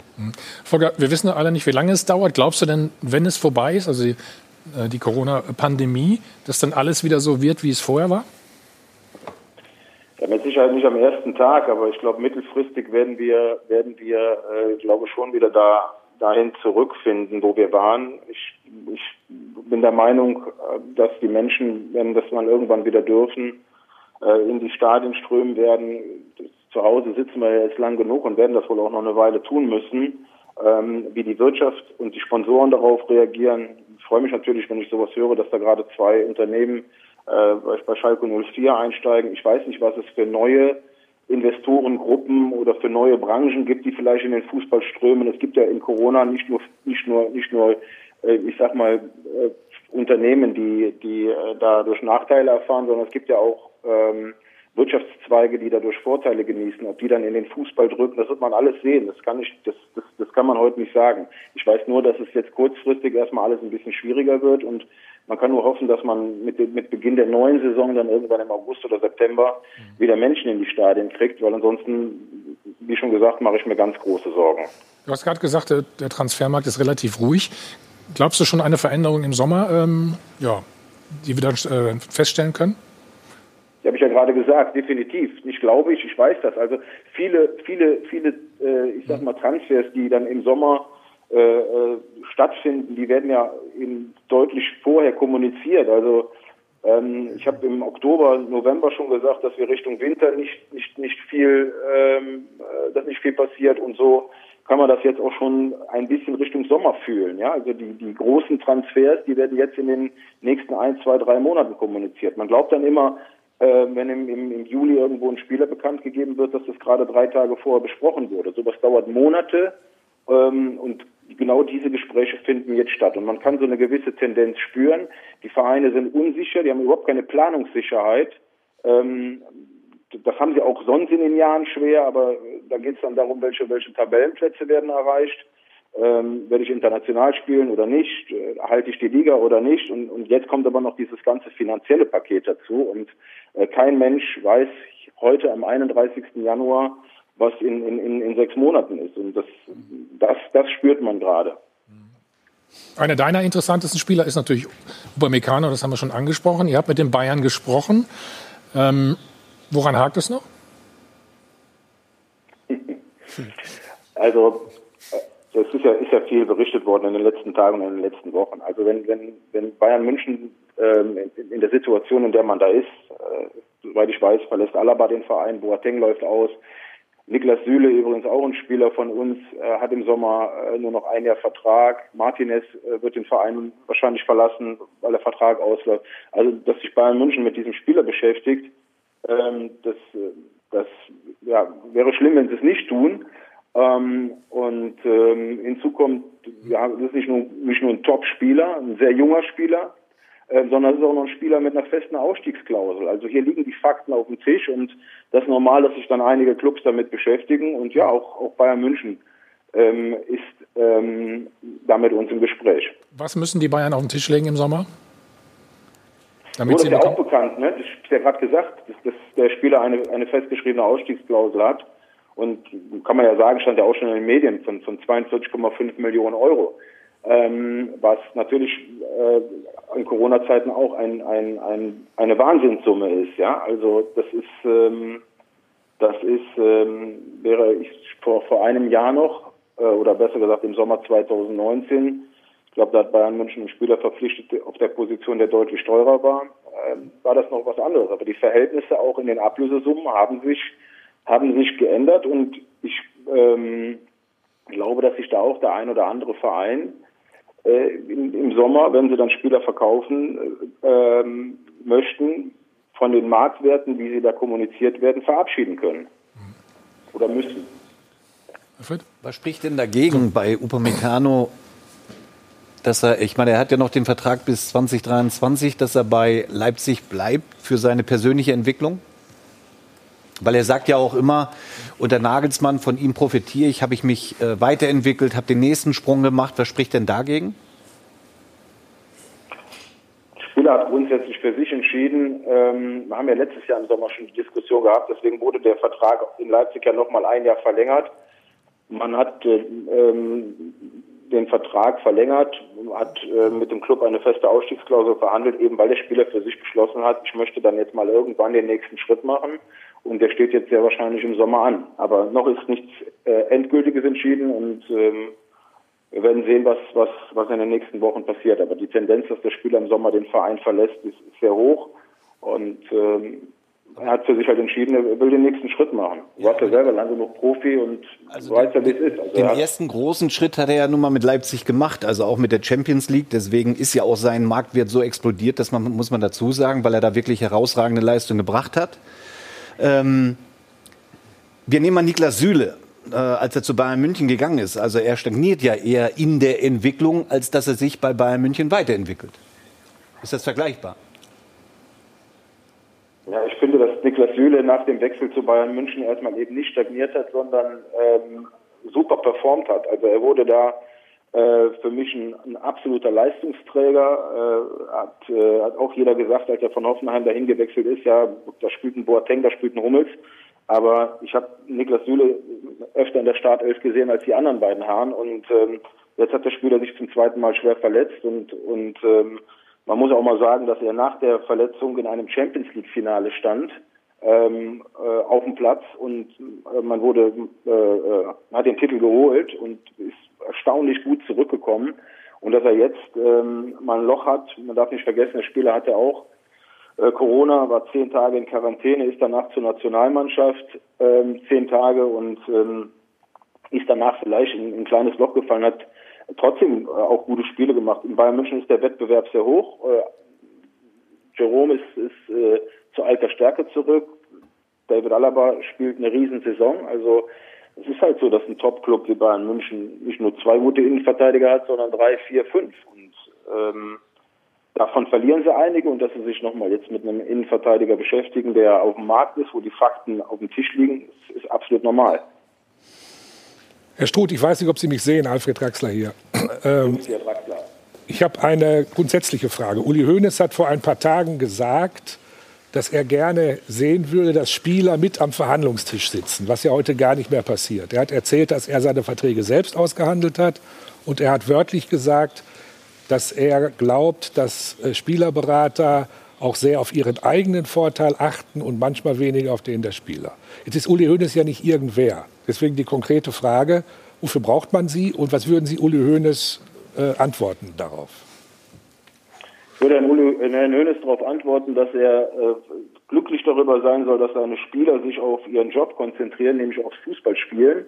Äh, und ein Spieler kann in der heutigen Zeit ähm, ähm, nicht einschätzen, ob das, was man ihm da erzählt, wirklich marktgerecht, zeitgerecht oder, oder leistungsgerecht ist. Wo soll der Spieler diese Informationen her haben? Und ich kann das immer wieder verstehen, dass Vereine ganz gerne den Spieler oder den Spieler mit seinem Angehörigen da sitzen haben, weil genau die Informationen, die man für so eine Verhandlung braucht, eben nicht vorhanden sind. Deswegen ist diese, ist diese Berufsgruppe, in der ich mich befinde, vor vielen, vielen Jahren entstanden. Muss ja mal die andere Seite der Medaille äh, betrachten. Warum gibt es uns? Ja, weil irgendwann in den 70er, 80er Jahren äh, Spieler in die Kabine kamen und davon erzählt haben, dass sie auf einmal das Zehnfache von dem verdient haben, was, was die Masse da verdient. So sind wir doch entstanden. Und es gibt auch heute noch, dass Vereine, wenn sie es können, äh, ihren Vorteil äh, herausziehen, wenn dann mal kein Berater oder kein guter Berater oder kein informierter Berater am Tisch sitzt. Also einen Spieler in der heutigen Zeit mit am Tisch zu setzen oder alleine an den Tisch zu setzen, das ist, das ist äh, nicht real. Das ist schwierig. Volker, das heißt, du nimmst oder ihr nehmt auch keinen Spieler mit, wenn ich die richtig verstehe, oder? natürlich, wenn der Spieler das möchte, nehmen wir ihn mit. Und oft, das weiß man doch auch, sind Angehörige vom Spieler auch noch mit am Tisch. Aber gehen Sie mal davon aus, dass wir mit unserem Spieler transparent darüber äh, sprechen, was wir da verhandeln. Und im Übrigen sind die Spieler auch verpflichtet, seit einiger Zeit alles das zu unterschreiben, was dann auch nachher uns zugutekommt. Also um es auf den Punkt zu bringen, Provisionsvereinbarungen werden heute von Spielern äh, unterschrieben und es ist auch gut so, dass die Spieler sich äh, diese, diese, diese Provisionsvereinbarungen gut durchlesen. Also alles offen, alles transparent. Volker, nochmal zurück zu äh, Upamecano. Ähm, was spricht denn für die Bayern? Das hast du, glaube ich, schon angedeutet. Natürlich, ähm, dass der eine oder andere Innenverteidiger vielleicht auch nächste Saison nicht mehr da ist. Aber was würde denn für einen internationalen Club sprechen? also bei, bei, bei Upamecano kommt, kommen, lassen wir doch mal ehrlich sein, aktuell zwei Ligen in Betracht. Das ist entweder die ja. Bundesliga und, und da ist es Bayern München. Und da muss man ganz ehrlich sagen, da gibt sich äh, äh, Hassan Salihamidzic momentan wirklich Mühe und und und und äh, hat auch, ich sag mal, die richtige Temperatur gefunden in den Gesprächen. Da ist gar nicht zu viel Druck drin. Da ist aber natürlich auch ganz klar unterstrichen worden, dass man sich sehr für diesen Spieler interessiert. Ansonsten kommt nur die die englische Liga in Frage. Äh, in Spanien, das weiß man ja auch, die Clubs, die da in Frage kommen, sind momentan finanziell gar nicht in der Lage, mhm. Äh, so ein Paket zu stemmen. Da geht es ja nicht nur um die Ablösesumme, sondern so ein Spieler, der verdient dann natürlich auch entsprechend äh, und, und, und, und so ein Vertrag läuft nicht ein Jahr, sondern der läuft vier oder fünf Jahre. Und dementsprechend äh, kommen nur diese, diese, diese, diese zwei Ligen in Betracht. Und ist auch kein Geheimnis, dass es aus der Premier League zwei Interessenten gibt. Und wie gesagt, man wird da, man wird da in den nächsten Wochen eine Entscheidung treffen, ähm, damit das dann auch ich weiß ja, wie es läuft. Ich bin ja selber jetzt äh, über 14 Jahre dabei. Das wird ja jetzt nicht aufhören, bevor der Spieler jetzt sich irgendwann mitteilt, ich habe mich entschieden. Und deswegen äh, ist anzuraten, äh, dass man das, dass man das äh, zeitnah entscheidet und dann auch verkündet. Das heißt, Liverpool ist der eine, wer ist der andere? Habe ich ja nicht gesagt, dass es Liverpool ist. Es sind zwei Top-Clubs aus England und auch die konnte man ja schon nachlesen. Gut, dann werden wir es noch machen. Ähm, was passiert denn, wenn Upamecano zu den Bayern geht? Was passiert mit Niklas Süle? Ein, ein Jahr noch Vertrag? Das, auch das, auch das, das ne, wird ja, wird ja jetzt in den, wurde ja in den Medien äh, kolportiert. Ich, oder wir waren am, am Donnerstag, glaube ich, in, in München. Ja, es stimmt. Aber wie gesagt, vielleicht ging es ja auch gar nicht um Dario Upamecano oder nur um Dario Upamecano. Vielleicht ging es ja auch um Niklas Süle.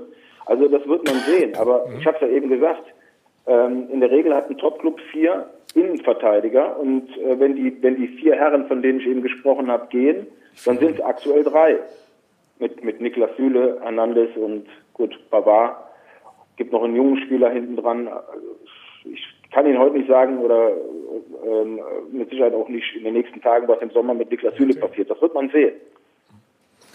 Volker, dann sagen wir danke, dass ähm, wir Upamecano auch nächstes Jahr in der Bundesliga noch sehen dürfen. Und äh, natürlich auch für dich alles Gute, für die Zeit, für das Warten.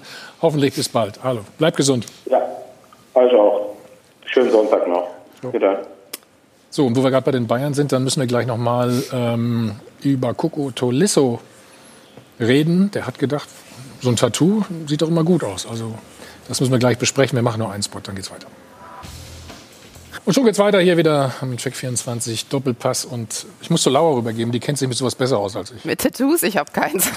ich würde es auch, glaube ich, nicht machen. Wenn ich die Nadel schon sehe, da hört es bei mir auf. Aber Corentin so. Tolisso, der hat gedacht, ach ja, so ein Tattoo geht immer. Hat er schon ein paar auf den Unterarm, hat er sich jetzt auch tätowieren lassen eben zu Corona-Zeiten eigentlich ja die Tattoo-Studios geschlossen. Und dann haben beide auch keine Maske an, muss man auch dazu sagen. Immerhin, das kann man ihm zugutehalten, guckt er Fußball, vielleicht ist es eine Spielanalyse, ich weiß es nicht. Aber das war auf jeden Fall ein ganz, ganz großer Aufreger. Und Hassan Salihamidzic hat sich dazu auch natürlich geäußert, wurde darauf angesprochen, weil das eben zu Corona-Zeiten natürlich nicht geht, keine gute Vorbildfunktion ist. Das ist natürlich ärgerlich, was Coco gemacht hat. Ich habe mit ihm gesprochen, er hat es verstanden und weiß, dass er einen Fehler gemacht hat. Er wird eine Geldstrafe bekommen, die wir wohltätigen Zwecken spenden werden. Das also Hassan Salihamidzic. Er hat sich aber selbst auch schon zu Wort geäußert. Tolisso, auch das wollen wir natürlich äh, zeigen via Twitter. Auf diesem Wege möchte ich mich für mein Fehlverhalten entschuldigen. Es tut mir leid, dass ich gegen die Vorgaben des Vereins und der DFL verstoßen und damit besonders unsere Fans und den FC Bayern enttäuscht habe. Ob er das jetzt selber geschrieben hat, ich wage es zu bezweifeln, aber immerhin kam die, immerhin kam die Entschuldigung und äh, ja nochmal gesagt, also zu Corona-Zeiten bitte nicht tätowieren lassen, auch nicht als Fußballprofi. Das ist definitiv keine gute Vorbildfunktion. Kleiner Aufreger gewesen. Wie ist eure Einschätzung dazu, Patrick? Wir haben ja einen Tätowierten hier, glaube ich, ne? Der kann ja kann gleich was dazu sagen. Aber nee, ich, also ich finde das, äh, ja, ich finde es ich find's Wahnsinn. Also, Wen meinst du denn? Ich glaube Stefan, ne? oder? Als einziger würde ich fast behaupten, ne? Keine Ahnung, was du da runter Na, ich habe da runter nichts. ich sehe ich halt nur immer bei dir hier. Ich da, muss, da muss ich Stefan, Stefan zur Seite springen, ähm, genau wie früher. Also ich habe auch eins. So. Also ah, ja, von okay. daher sind wir schon zu zweit. So. Gut, alles klar. Weiter? Nee, was bei dir? Okay, gut. Aber das geklärt. Nee, genau. Aber grundsätzlich, was das angeht, ich, ich kann die Jungs, was das angeht, nicht verstehen. Da steht so viel auf dem Spiel. Äh, der Fußball, ähm, wir sind alle, glaube ich, glücklich und zufrieden, dass das so umgesetzt wurde mit dem DFL-Hygiene Hygienekonzept und dass man spielen darf. Und ich finde sowas, ja, gefährdet alles und, und, und ähm, nimmt den Fußball, der, ich will nicht sagen, so ein bisschen ein Alleinstellungsmerkmal da in Anspruch nimmt. Aber ähm, wir können, glaube ich, froh und glücklich sein, dass wir alle Fußball gucken und spielen dürfen. Matteo Cunha äh, bei Hertha kam ja auch äh, mit zwei neuen Tattoos auf dem Oberschenkel zurück. Embolo äh, fällt irgendwo in Essen auf einer Party rum. Ich weiß nicht, warum man sich da nicht irgendwie mal ein das bisschen sind aber die, das sind die Ausnahmen. Ne? Klar sind es die Ausnahmen, absolut. Aber äh, das müssen wir es trotzdem nicht äh, gutheißen, muss man ehrlich sagen. Wie geht, wie geht man als Verein denn damit um, Jochen? Ich glaube, die Bayern haben das. Du kannst ja nicht alle Spieler kontrollieren. Nein, die Bayern haben das gut gemacht. Das ist das, was du machen musst. Ähm, das sind junge Menschen. Der hat einen Fehler gemacht. Ja. Äh, der darf ihm nicht passieren. Das wissen wir alle. Aber wir haben in jungen Jahren auch Fehler gemacht. Äh, nochmal, der Unterschied ist, heute ist alles gläsern, es ist alles transparent, es wird alles direkt gepostet. Das ist das, ist, gut, das, das, ist das Leben heutzutage, das ist bitter für die Jungs.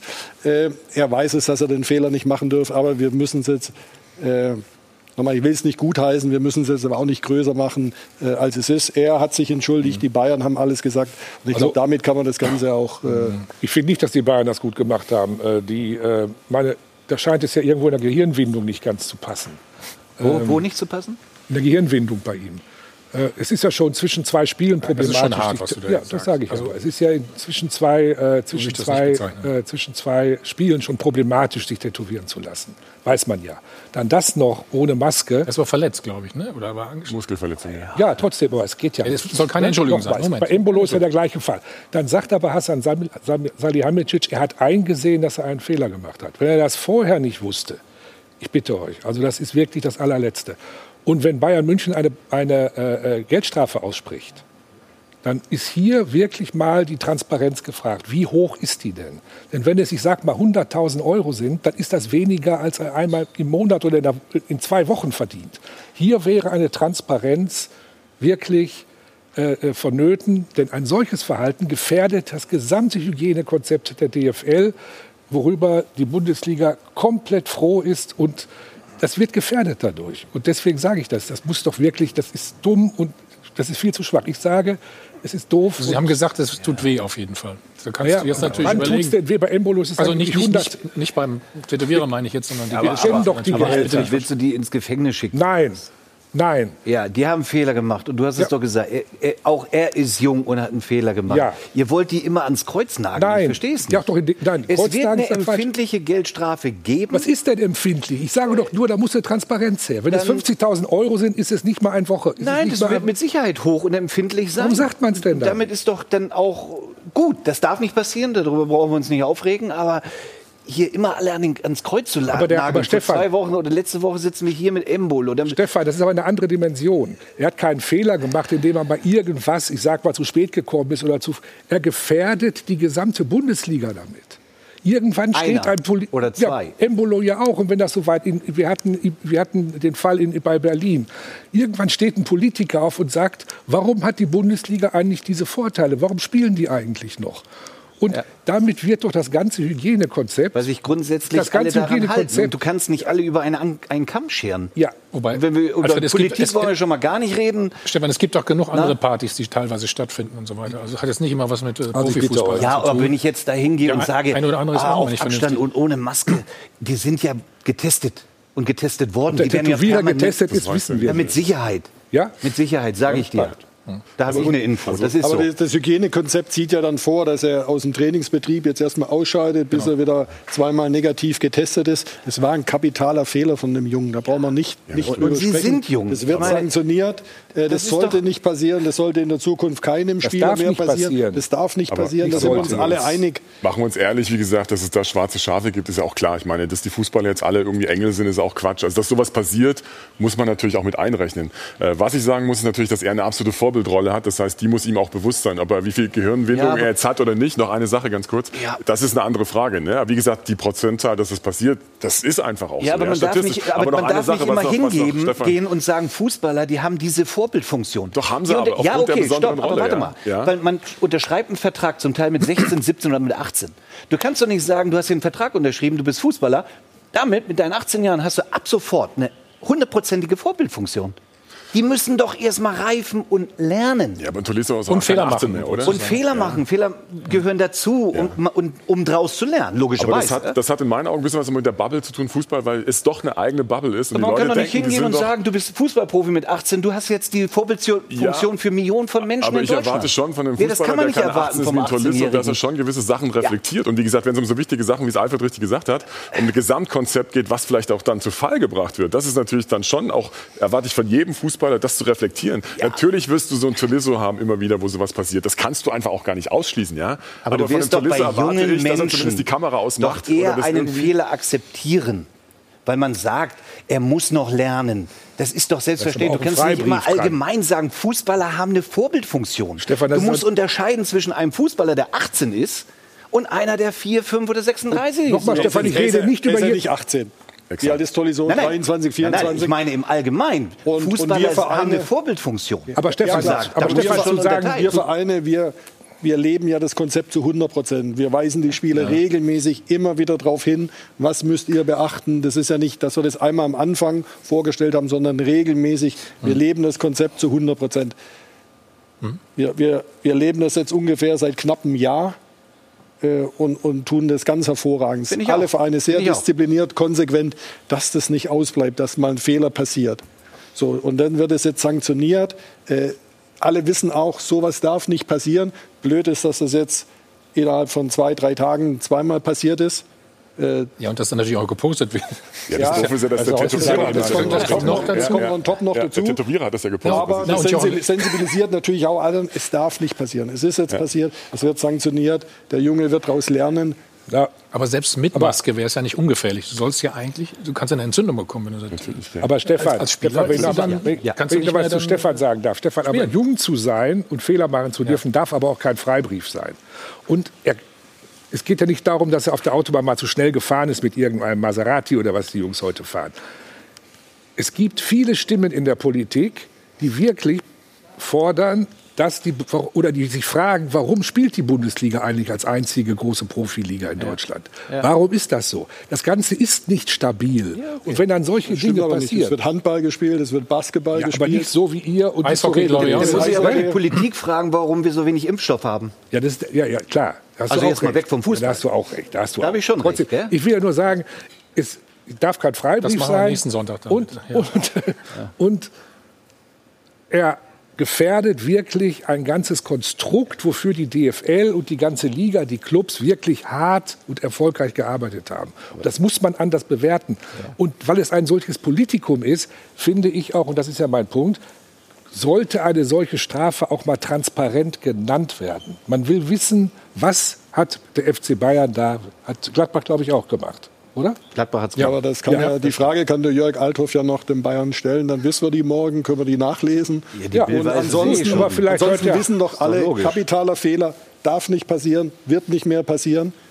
So, und der Junge wird daraus lernen. Ich finde, es ist ein sehr gutes Schlusswort zu dem Thema, Jochen. Wir machen natürlich gleich noch ein bisschen weiter. Dann kümmern wir uns um die Hertha aus Berlin. Also Paldada ist wieder auf der Bank. Ähm, Arne Friedrich ist jetzt der neue Michael Preetz. Und Semi Khedira soll die Mannschaft verstärken. Das ist alles gleich bei uns. Sie können immer 100.000 Euro gewinnen. Bis gleich und viel Glück.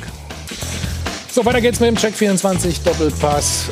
Und wir können bestätigen, Sammy Kedira ist auf jeden Fall in Berlin. Es gibt noch Kleinigkeiten zu regeln. Auch der medizinische Check steht wohl noch bevor, aber es sieht alles danach aus, als wenn er dann für die Hertha spielen wird. Und damit sind wir bei, der, bei den Berlinern. Vor genau einer Woche wurde in der Führungsebene von Hertha kräftig durchgeräumt. Cheftrainer Bruno Labbadia und Manager Michael Preetz wurden gleichzeitig gefeuert. Ersetzt wurden die beiden mit guten alten Bekannten aus den eigenen Reihen. Baldada sitzt wieder auf der Bank und Arne Friedrich macht den neuen Prez. Für, einen, für die einen sind das überzeugende Personalien, für die anderen bestenfalls Notnägel. So schaut's aus. So schaut's aus wird präsentiert von Hylocare. Tägliche Pflege und Schutz vor trockenen Augen. Fast hätten die Notnägel gleich so richtig gut eingeschlagen. Und wenn es nicht die Eintracht gewesen wäre, die zurzeit alles gewinnt, hätte der Einstand glänzend sein können. Aber Dardai hat es ohnehin kommen sehen, dass die Aufgabe mit dieser Truppe schwierig wird. Bei der Profiabteilung, da gibt Stress, ja, immer. So schaut's aus. Den meisten Stress hat sich die Hertha selbst gemacht. Vor eineinhalb Jahren hat Michael Preetz Paul Dardai als Cheftrainer ausgetauscht, weil er der Meinung war, die Hertha bräuchte einen neuen Impuls. So war es auch, doch der neue Impuls wäre wohl schon damals auf der Managerposition dringender gewesen. So schaut's aus. Neue Impulse brachte 2019 das Geld von Investor Windhorst und die Verpflichtung von Jürgen Klinsmann. Der Traum vom Big City Club hatte jetzt ein großes Gesicht mit echter Strahlkraft. Wenn ich so etwas übernehme, dann mache ich das nicht halb, sondern Viertel. Nach einem knappen Vierteljahr war der blonde Engel schon wieder weg, nicht ohne vorher eine kleine Expertise zu hinterlassen. Die Geschäftsleitung muss sofort komplett ausgetauscht werden. Das hätte man durchaus als leise Kritik an Michael Preetz werten können. Sie wurde von den Hertha-Bossen überhört, genau wie alle anderen Kritikpunkte von Klinsmann. Dessen Abgang via Facebook war zwar peinlich, inhaltlich lag der Lächler aber ziemlich richtig. So schaut's aus. Auch Bruno Labbadia, sozusagen die letzte Patrone von Michael Preetz, scheiterte beim Versuch, die alte Dame wieder flott zu machen. Aus einem Trabi konnte auch der schöne Bruno einfach keinen Ferrari zaubern. Da sind so viele Köche an diesem Brei gewesen und er ist der Letzte gewesen, der in diese dreckige Küche kam. Deshalb musste jetzt nicht nur der Koch, sondern auch der langjährige Wirt gehen. Und weil die Performance des alten Wirts Preetz nur beim Geldausgeben Big City war, wird der ehemalige Performance Manager Friedrich jetzt neuer Big City Wirt. So schaut's aus.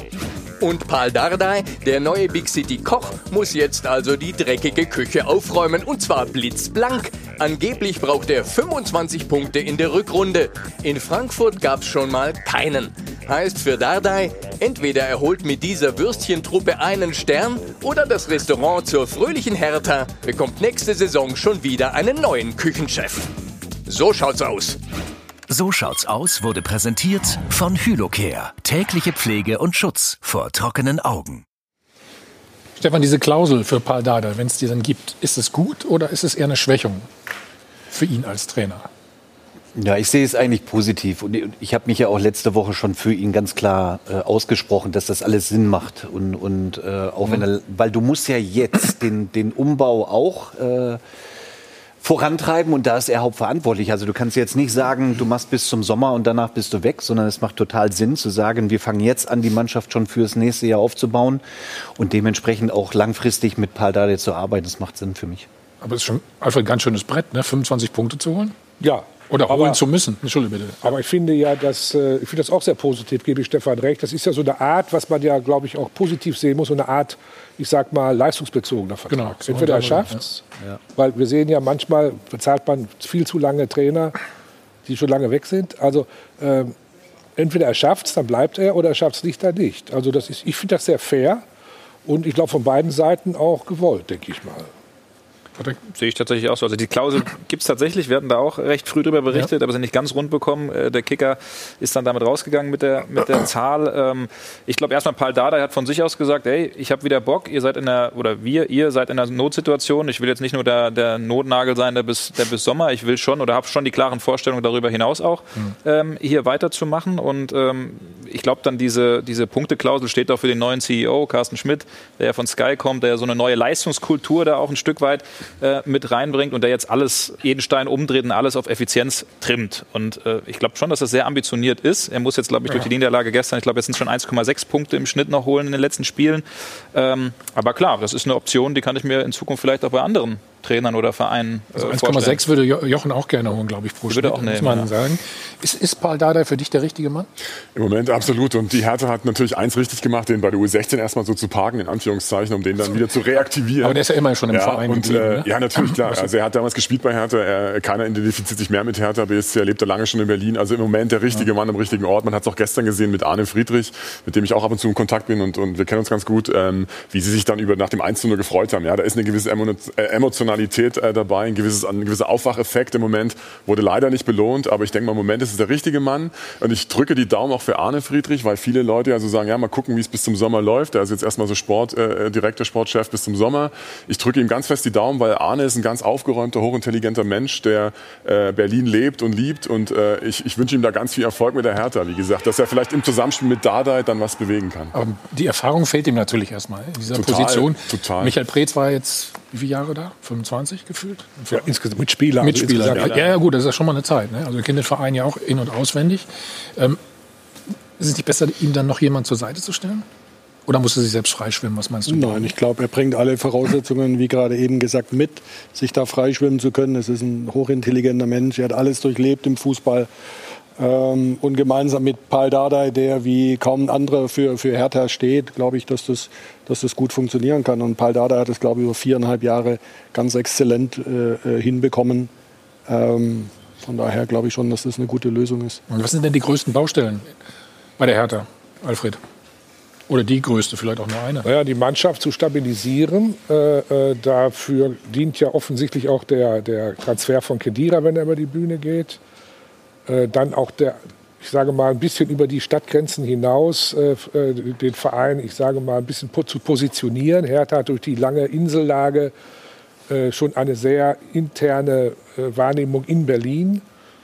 Und Big City Club äh, sollte, auch wenn wir da alle drüber gelacht haben und Aber das ist so wie Vizekusen, finde ich so ein bisschen. Ne? Ich das finde, hängt, das Big das City hängt einem dann nach. oder? Nein, aber das, ist, nicht ein so. Ziel, das Hertha haben muss. Das ist die Hauptstadt und Hertha BSC hat einen Investor jetzt, der inzwischen schon jetzt weit über 200 mehr äh, reingesteckt hat, als Schalke Schulden hat. Und, äh, da Hat aber noch kein Resultat irgendwann- gebracht. Ja, eben, aber da muss mal was kommen und das sind die großen Baustellen. Also der Big City Club finde ich ist ein, eine, eine, eine, eine tolle Marke für den Verein. Und es muss jetzt konzentriert daran gearbeitet werden. Und ich glaube auch, dass Carsten Schmidt deswegen gekommen ist, weil er eben, wie du gesagt hast, eben da, ich sage mal, neue, neue Mechanismen einzubauen. Aber er ist auch gekommen, um das Verkrustete mit 25 Jahre Preetz und so weiter aufzulösen, was vielleicht der Präsident Gegenbauer, der 25 Jahre mit ihm zusammengearbeitet hat, vielleicht nicht mehr geschafft hat oder nicht mehr wollte. Dafür ist Carsten Schmidt da und dafür ist er auch der Richtige, gerade weil er von außen kommt und ein Quereinsteiger. Stefan, gestern sechs Änderungen. Wir schauen mal auf die Aufstellung in Frankfurt. War natürlich verdammt schwerer Gegner, muss man sagen. Ja, klar. Und das, also, ja. Weil der hat ja auch gesagt, das ist eigentlich eine junge Mannschaft, ne? aber dann hat er erstmal einen Torwartwechsel gemacht. Genau, und das war eigentlich die, die größte Personalie, zu sagen, ich möchte da auch Erfahrung wieder ins Tor reinbringen.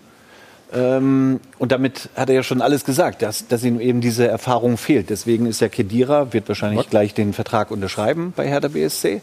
Und das fehlt Hertha. Also da musst du schon so eine Achse haben, die eine große Erfahrung ham- haben, denn dann wird sich das wieder stabilisieren. Dass es Veränderungen gibt, wenn du einen neuen Trainer hast, ist auch logisch. Ja, du musst wieder die Reize setzen. Das hat er jetzt getan und ich bin mir ziemlich sicher, dass Hertha sich relativ schnell fangen wird.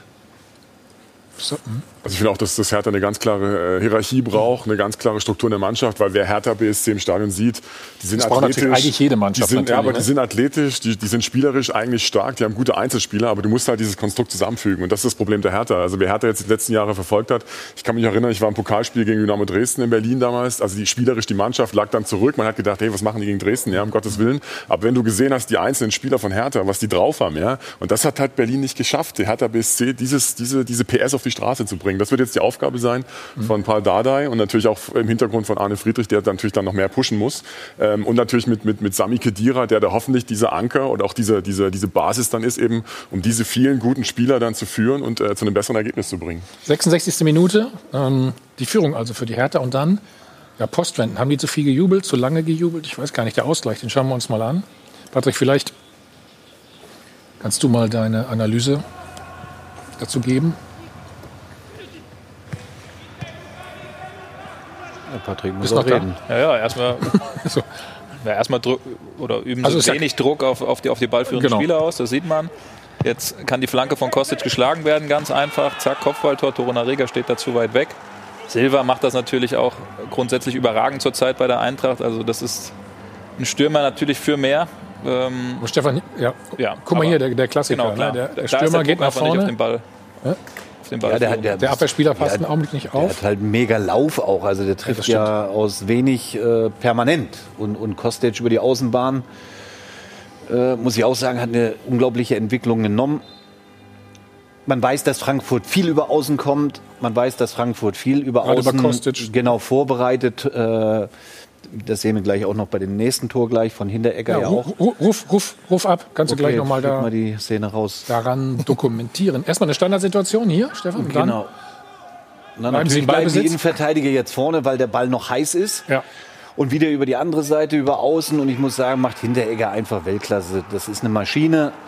Ähm, Frankfurt muss ich positiv wirklich sagen, in dieser Saison an, am Anfang ein bisschen geschwächelt, mittlerweile total stabilisiert, Sechs Siege jetzt, zwei Kandidat. Ja. Macht wieder richtig Spaß, dem beim Fußball zuzuschauen. Auch mit Jovic finde ich die Verpflichtung oder die Rückholaktion äh, 100% richtige. Also die machen wieder richtig Spaß. Sind Dritter übrigens, ne? Also ja. Wolfsburg kann ja. heute noch äh, vorbeiziehen. Man, man muss ja auch sagen, dass Freddy Bobic da, der letztens hier war, einen äh, äh tollen Job da macht. Ja. Deswegen frage ich mich auch, was ihn dazu bewegen sollte, zu Hertha zu gehen. Man hört ja, Hertha möchte ihn gerne haben. Also das wäre in der Tat zurzeit ein echter Rückschritt. Was du schon wieder alles weißt, das ja, ist ja das unfassbar. Ist ja überall. Aber da sind wir wieder bei der Hertha. Lass uns doch mal alle zusammen auf das oder auf die nächsten Aufgaben schauen. Also Hertha 17 Punkte bisher. Das liest sich auch nicht so besonders leicht, Dirk, oder? Ja, schon, schon fette Gegner, ne? Bayern, Stuttgart gerade spielt super gut. gut. Äh, Wolfsburg hat auch gerade einen Lauf, mega gut. Das heißt, also Hertha, also die werden jetzt nicht in den Abstiegstrudel reingeraten, um keinen Fall, aber so richtig stabilisieren und jetzt äh, die positiven äh, ja, Momente einzufangen, die drei Punkte jedes Mal, glaube ich jetzt nicht in den nächsten Spielen. Also das wird eher ein harter Kampf, das wird eher schwierig und äh, Paul Dardai muss da echt richtig ranklotzen. Ja, ja wird es nochmal nach oben gehen so?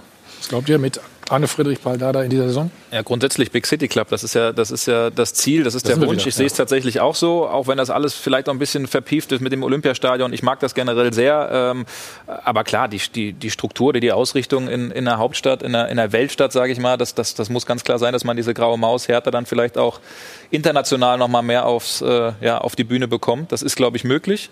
Ähm, ja. Dirk, also, also, eine Sache, die ich damit eigentlich, ich wollte dich nicht unterbrechen, ja, ja, um Gottes Willen. Eine Sache, die mir gerade noch, noch, mit einfällt, sorry, ist natürlich auch, dass Hertha BSC in Berlin ja noch Konkurrenz hat. Ja? Also Big mhm. City Club ist im Moment mhm. gerade äh, Eisern Union. Mhm. Die Köpenicker sind nicht weit weg von, vom, vom Olympiastadion. Gut, eine halbe Stunde, wenn Stau ist, bisschen länger noch. Aber äh, Union Berlin macht es ja gerade vor, wie es funktionieren kann, auch mit geringen Mitteln. Ja? Wenn eben alle an einem Strang ziehen, wenn eine klare Ausrichtung da ist, wenn tolle Spieler geholt werden. Also was die da gerade in Köpenick abliefern, äh, ist natürlich aller Ehren wert. Ja? Und da, wo die gerade stehen will, der Hertha erstmal hin. Ja? Das heißt, vielleicht kann ja auch Hertha so ein bisschen was abgucken von Köpenick, obwohl die Vereine ja komplett konträr sind. Ja? Also Hertha darf auch eins nichts vergessen, es ist nicht die einzige Mannschaft in Berlin. Ja? Ja? Aber dieser Konkurrenzkampf kann natürlich auch förderlich sein für Hertha BSC. Mhm. Ne? Man darf das nicht negativ sehen und immer Konkurrenz, sondern Konkurrenz kann das Geschäft ja auch beleben. Deswegen Hertha wäre gut beraten, sich ein bisschen zu öffnen, äh, äh klarer noch zu strukturieren, mit Kedira hoffentlich äh, so einen Hallo-Wach-Effekt reinzubringen. Es ist natürlich enormer Druck drauf ja, bei Hertha. Absolut. Ja. Eben aufgrund der finanziellen Möglichkeiten, die sie mit Lars Windhorst jetzt haben.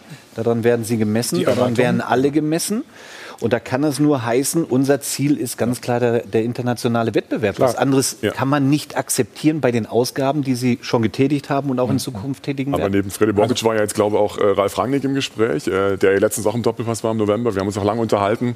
Er hat natürlich auch äh, andere Ansprüche. Ja? England, Italien war jetzt im Gespräch und so weiter. Schalke will er sich wahrscheinlich nicht mehr antun. Nichts gegen Schalke, um Gottes Willen. Aber warum soll ein Rangnick auch zu Hertha gehen? Also Hertha fehlen auch so ein bisschen die, die Argumente, um eben im obersten Regal Leute zu holen wie ein Rangnick. Ja? Und also, warum soll ja, zu Hertha gehen. Ja. ja. Auch genau. genau. Also das Umfeld, lass uns, lass uns die Namen nächste Woche weiter perfekt. diskutieren. Wir haben nämlich noch was ganz Schönes vom Freitag. Also das muss man mal sagen. Ich sag mal, ähm, Stefan und ich wären zusammengebrochen, 80 Meter übers Feld zu sprinten. Ne? Äh. Stuttgart gewinnt 2-0 gegen Mainz und das war das zweite Tor. Wamangituka Also ich wäre hinterhergekommen. Ja, ja, das ist ganz klar. Da reden wir gleich drüber. Natürlich äh, wie immer nach uns pur Landstein, Bundesliga pur Landstein, wie immer Ihr Gastgeber. Jochen Schutzki und Peter Neuro ist auch bei ihm. Also ihr beiden, bitte. So, weiter geht's mit dem Check 24 Doppelpass, 19. Spieltag und wir schauen mal auf die Szene der Woche. Die Szene der Woche wird Ihnen präsentiert von LEDVANCE. Smartes Licht für zu Hause. Und die Szene der Woche dieses Mal ein wunderschönes Tor, was wir uns anschauen wollen. Man muss ja sagen, beim VfB Stuttgart Chaos hinter den Kulissen, das steht fest. Die Mitgliederversammlung wurde auch verschoben, aber dieser ungefähr 80 Meter Run konnte sich sehen lassen. Mal eben zum Vollsprint angesetzt, alle stehen gelassen und dann das Ding, weil Ball abgeben, nee, war nicht drin. Aber deswegen hat er selber gemacht. Also schön 80 Meter gesprintet und dann am Ende das Teil noch reingehauen. Das läuft zumindest sportlich gesehen auf dem Platz beim VfB, wenn es schon daneben nicht ganz so rund läuft. Die Szene der Woche wurde Ihnen präsentiert von LEDVANCE. Smartes Licht für zu Hause. Mit runtergehen? So, Stefan sagt noch mal ganz schnell, also da muss er dann irgendwo fallen, sage ich mal, vorsichtig. Ne? So. Du 16 Jahre Stuttgart, VfB. Mhm. Was ist denn da im Moment los? Du kennst beide, ne? Wohl ich, ich kenne den Präsidenten. Ja, ich kenne beide. Ich glaube, das Wichtigste erstmal ist, äh, wie gut die Mannschaft spielt. Sven Mislintat hat einen tollen Kader zusammengestellt. Äh, beeindruckend, wie die junge Truppe in der Saison spielt. Ähm, gut, aber das. Äh, und hinter den Kulissen, ja, das müssen, da das müssen die Herren miteinander ausmachen. Was hast du denn gehört? Ja, ich habe nichts gehört. Ich, nur, ich lese nur. Ähm, ja, dass es nicht ganz rund läuft. Aber ähm, ich glaube, da wird man sich schon zusammenraufen hm. und äh, das dann auch wieder hinbekommen. Jochen, nächste schwere Aufgabe, Mittwoch, DFB-Pokal ja. in Wolfsburg. Ja, sehr schwer. Könnt ihr euch ja noch international Wolfsburg. qualifizieren, wenn ihr den Pokal gewinnt, ne? Ja, genau. Das ist, äh, das ist möglich. Es sind nur noch vier Siege. ähm, ja, schwieriges Spiel. Wolfsburg hat eine gute Truppe, spielen eine sehr gute, sehr stabile Saison, haben, glaube ich, in der Bundesliga ein Spiel verloren. Ähm, also ganz selten auf jeden Fall. Ja, ja das wird eine ganz hohe Hürde, aber ähm, die gehen wir an und äh, welche Gesetze der Pokal hat, sage ich jetzt hier besser nicht. Oh, doch, komm, das kannst du mal drei Euro zum. Schluss geben. Also wir hören und sehen dich dann ja, wieder auf Sport 1. 17.30 Uhr geht's los mit der Live-Übertragung. Das Spiel dann 18.30 Uhr. Danach gibt es Mixed Zone, die Volkswagen Tailgate Tour. Zu Gast unter anderem dann Jörg Schmatke. Das Ganze ab 20.30 Uhr. So, und Transferfenster, du hast da bis morgen 18 Uhr, ne, glaube ich. Ja. Äh, hast mir natürlich nicht gesagt, welchen Spieler du noch holen willst. Ähm, das werden wir vielleicht noch rauskriegen. Kedira ist auch noch nicht sicher bei der Hertha. Alles weiter dazu. Also können Sie verfolgen auf sport1.de. So, damit sind wir am Ende. Jo ähm, Jochen, nochmal vielen herzlichen Dank. In der Situation ne, sind wir uns, glaube ich, mal einig. Können wir mal, können wir mal Beifall klatschen, also dazu kommen und quer durch Deutschland zu fahren. Alles, alles Gute. Danke. Und du weißt ja, wir werden das sicherlich beobachten, ne? ist klar. Ne? Ja? So, jetzt geht's weiter mit äh, Bo Landstein, mit äh, Jochen Stutzki und Peter Neurohr. Wir sehen uns nächsten Sonntag wieder. Prost. Prost und wie immer gesund bleiben. Alles Gute ne? für euch. Danke. Also, Ulf Reich macht er nicht. Wegen nur Feldteams.